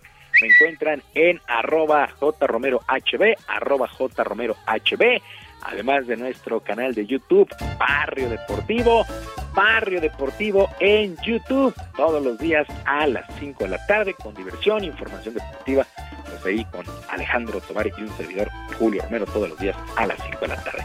Sergio Lupita, la información el día de hoy, que es una extraordinaria semana, y yo como siempre les mando abrazo a la distancia. Gracias Julio, muy buenos días. Un saludo para todos.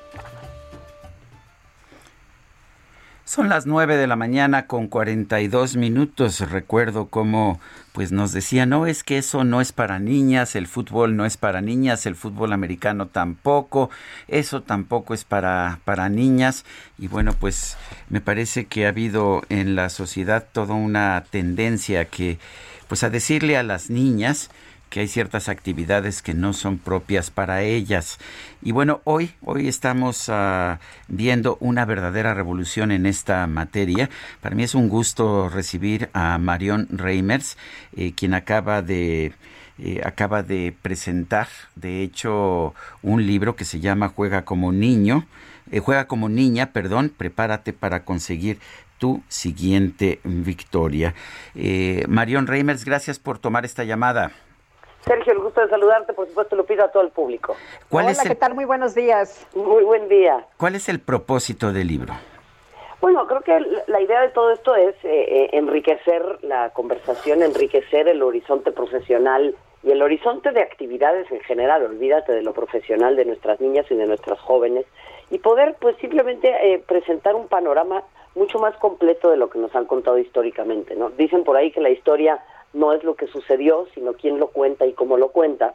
Y a nosotros nos han contado que las mujeres no formábamos parte del panorama deportivo y eso no es cierto. Desde la antigua Grecia hemos buscado participar, desde eh, que hay eh, pues antecedentes del fútbol en China, las mujeres formábamos parte de esto.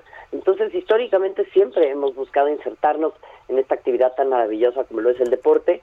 Además de presentar pues un poco este revisionismo histórico, el libro plantea eh, pues distintas maneras de acercarse al deporte, ¿no? El primer capítulo se llama No todo es ballet ni la clase de educación física, que creo que muchas mujeres crecieron con, con esa idea y, y la verdad, Sergio Lupita, me siento muy contenta porque además incluimos perfiles de mujeres que se han destacado en los deportes, pero también incluimos perfiles de mujeres que se han destacado en otras esferas, pero que han tenido el deporte pues como una parte muy importante de su vida. Marion, el libro es muy hermoso, la verdad me gustó mucho, me conmovió, me emocionó. Eh, eres grandiosa, nunca lo dudes. Eh, es lo que le dices a, las niñas, es lo que le dices a las chavas. Y bueno, también les presentas este tipo de mensajes, pero también esta línea del tiempo y también estas historias de mujeres que se han dedicado a otra cosa, grandes escritoras, eh, mujeres que han hecho otras cosas, pero que también le dedican su tiempo a los deportes y otras mujeres como Laura Serrano, ¿no? La madre del boxeo en México, que nos presentas. A ver, eh, no todo es para que seas una gran atleta, pero hay mujeres que, que sí lo logran. Eh, sin ninguna duda, y, yo creo que ese es el punto, ¿no? Que exista la posibilidad de que las mujeres nos acerquemos a esta actividad. Yo lo que les digo a las niñas y a las jóvenes en este libro también es que el deporte es un rol cuenta dura para toda la vida.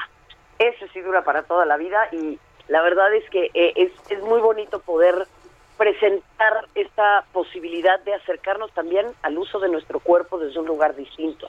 No el empezar a practicar cualquier actividad a los 13 o 14 años para bajar de peso, para sentir que nos podemos poner un bikini, sino en realidad para la satisfacción propia, para nuestra salud, y que esto pues pueda llevar eh, como consecuencia en algunos casos el dedicarse al deporte profesional o amateur, me parece maravilloso, pero si no, tendremos una ciudadanía mucho más activa, tendremos a mujeres que disfrutan actividades físicas desde otra óptica, y yo creo que este es un libro que también le viene muy bien leer a niños y a hombres, como para entender cuál ha sido nuestro acercamiento al deporte y que en realidad siempre hemos estado ahí. Así que yo digo que yo desaprendí muchísimo de lo que aprendí de matemáticas en el colegio. Sergio Lupita, yo creo que hay muchos otros conceptos que si los desaprendemos con tanta facilidad, nos podemos dar cuenta que también muchas otras historias que nos han contado las podemos reaprender y una de ellas es el vínculo de las mujeres con el deporte a lo largo de la historia. Veo, bueno, hay muchas muchas partes que me llaman la atención, pero en un punto dices que pues la parte del cuerpo que se tonifica o no se tonifica con el ejercicio depende de la genética, que la idea es estar sana. Eso me pareció muy importante. ¿Cómo, cómo le explicamos eso pues a todo el mundo que hace deporte queriéndose ver como pues no sé, como modelo de televisión? Bueno, yo creo que es una extraordinaria pregunta y lo que lo primero que habríamos de decirle a las jóvenes, a las niñas y a las mujeres que nos escuchan es que hay tres mil millones de cuerpos distintos para las mujeres en el mundo, por lo menos, porque somos tres mil millones de mujeres diferentes. Entonces nos han enseñado muchas veces que hay un solo modelo y que eso es eh, a lo que tenemos que aspirar. En segundo lugar, ahí yo te citaría un estudio bien interesante con atletas colegiales de Estados Unidos, en donde el 73% respondió no estar contenta con su cuerpo a pesar de ser atletas casi profesionales. Y eso tiene que ver con que nos han enseñado, repito, que hay un solo modelo estético de cuerpo para las mujeres. Pero si yo quiero ser jugadora de voleibol, pues voy a tener que ser muy alta, porque eso me va a ayudar a rematar frente a la red perfectamente. Si quiero ser nadadora, pues lógicamente mi espalda tal vez pueda llegar a ser un poco más ancha, pero eso hace que mi cuerpo se convierta en una herramienta para que yo sea una buena narradora, eh, una buena nadadora, perdón. Una mujer que tiene un cuerpo que no presenta estas características, pues en una de esas no va a poder rendir igual porque el desarrollo de nuestros músculos es una consecuencia lógica de la actividad que practicamos. Entonces, es construcciones y son ideas de además un modelo de mujer que nunca vamos a satisfacer porque no sabemos ni cómo se llama ni quién es, pero nos han vendido esta idea de que ella siempre está ahí. Y hasta las mujeres que tienen el cuerpo, entre comillas, más perfecto, muchas veces son infelices también. Oye, pero nos eh, pones un ejemplo sensacional y fascinante, el de la jueza de la Suprema Corte de los Estados Unidos que falleció apenas eh, hace unos años, Ruth Bader Ginsburg, que tenía 80 años y seguía yendo al gimnasio. Totalmente, ese también es un punto bien importante y ojalá las personas adultas que lean este libro con eh, niñeces cerca de ellos, pues puedan darse cuenta de eso, nunca es tarde para empezar. Siempre podemos arrancar con la actividad física. Ruth Bader Ginsburg lo hizo, eh, terminó haciendo deporte hasta que falleció y eso la mantuvo joven también. Entonces creo que lo que tenemos que entender es también el deporte no tiene edad, al igual que los libros. Marion Reimers, gracias por invitarnos a leer Juega como niña. Al contrario, gracias a ustedes y espero que lo disfruten. Gracias, buenos días. Son las 9 de la mañana con 49 minutos. Es momento de ir a un resumen de la información más importante. El presidente López Obrador aseguró que el caso del desafuero del gobernador de Tamaulipas, Francisco García Cabeza de Vaca, será resuelto por la Suprema Corte de Justicia, ya que el Congreso local le brindó protección. Y por otro lado, el presidente reiteró que esta tarde va a encabezar una ceremonia de perdón para el pueblo maya por todos los abusos sufridos desde la época colonial. El programa global COVAX firmó un acuerdo con la farmacéutica estadounidense Moderna para adquirir 500 millones de vacunas contra el COVID-19. La Policía Judicial de Alemania informó que logró desmantelar una red de pornografía infantil con más de 400 mil miembros en la Darknet, conocida como Internet Oscura.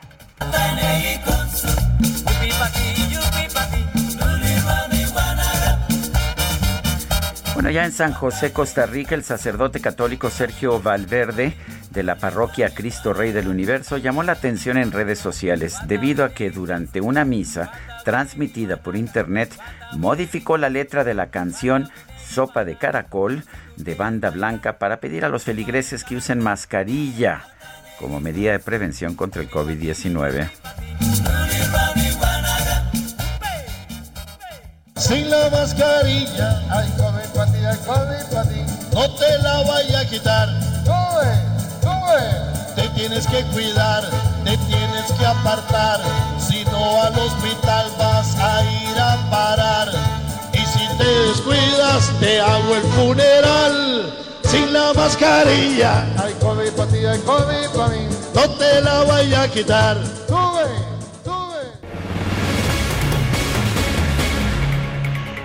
Muchos aplausos para este sacerdote. Claro. Bueno, y, y oye, ayer concluyó la jornada de vacunación anti-COVID para trabajadores de la educación en Oaxaca y el reporte lo tiene esta mañana Karina García. Saludos a nuestros amigos por allá en Oaxaca. Karina, buenos días. Gracias, Lupita. Sergio Auditorio, efectivamente, la vacunación anti-COVID para los trabajadores de la educación concluyó la tarde de ayer, luego de que 117.333 fueran inoculados con una sola dosis de la farmacéutica Cancino, de acuerdo a los reportes de las autoridades sanitarias, de los empleados del sector público y privado de los niveles básico, medio y superior que fueron sometidos al proceso, solo una profesora de Juchitán de Zaragoza presentó reacciones adversas a la dosis, pero se recuperó satisfactoriamente. Además, tres trabajadores del sector privado se desmayaron por la insolación y ante la falta de alimentos previo a recibir su vacuna. El vocero de la sección 22, Wilbert Santiago Valdivieso, aseguró que fueron mínimas las incidencias que se registraron y precisó que algunas maestras se encuentran en la etapa de gestación, por lo que no pudieron ser vacunadas.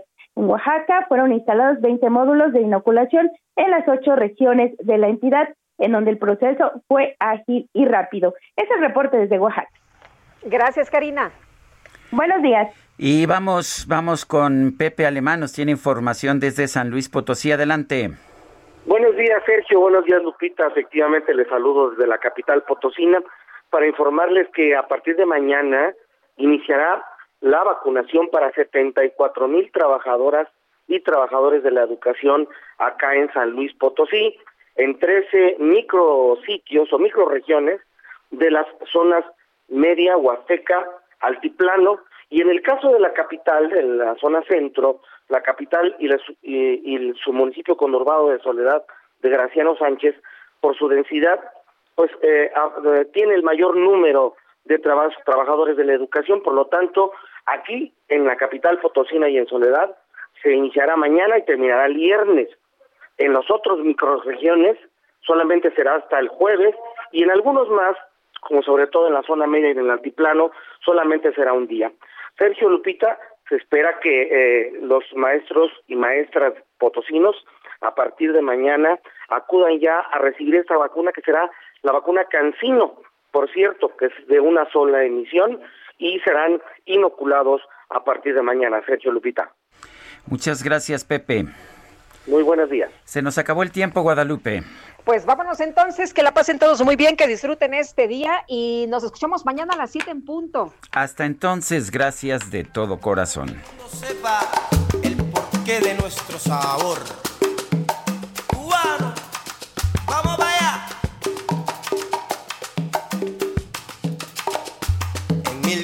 1400 llegó Colón y descubrió a esta hermosa isla donde habitaba la raza india, la que con el tiempo terminó abusadores. O la raza africana y la mezclaron con la española, nació la mula. Heraldo Media Group presentó Sergio Sarmiento y Lupita Juárez por El Heraldo Radio.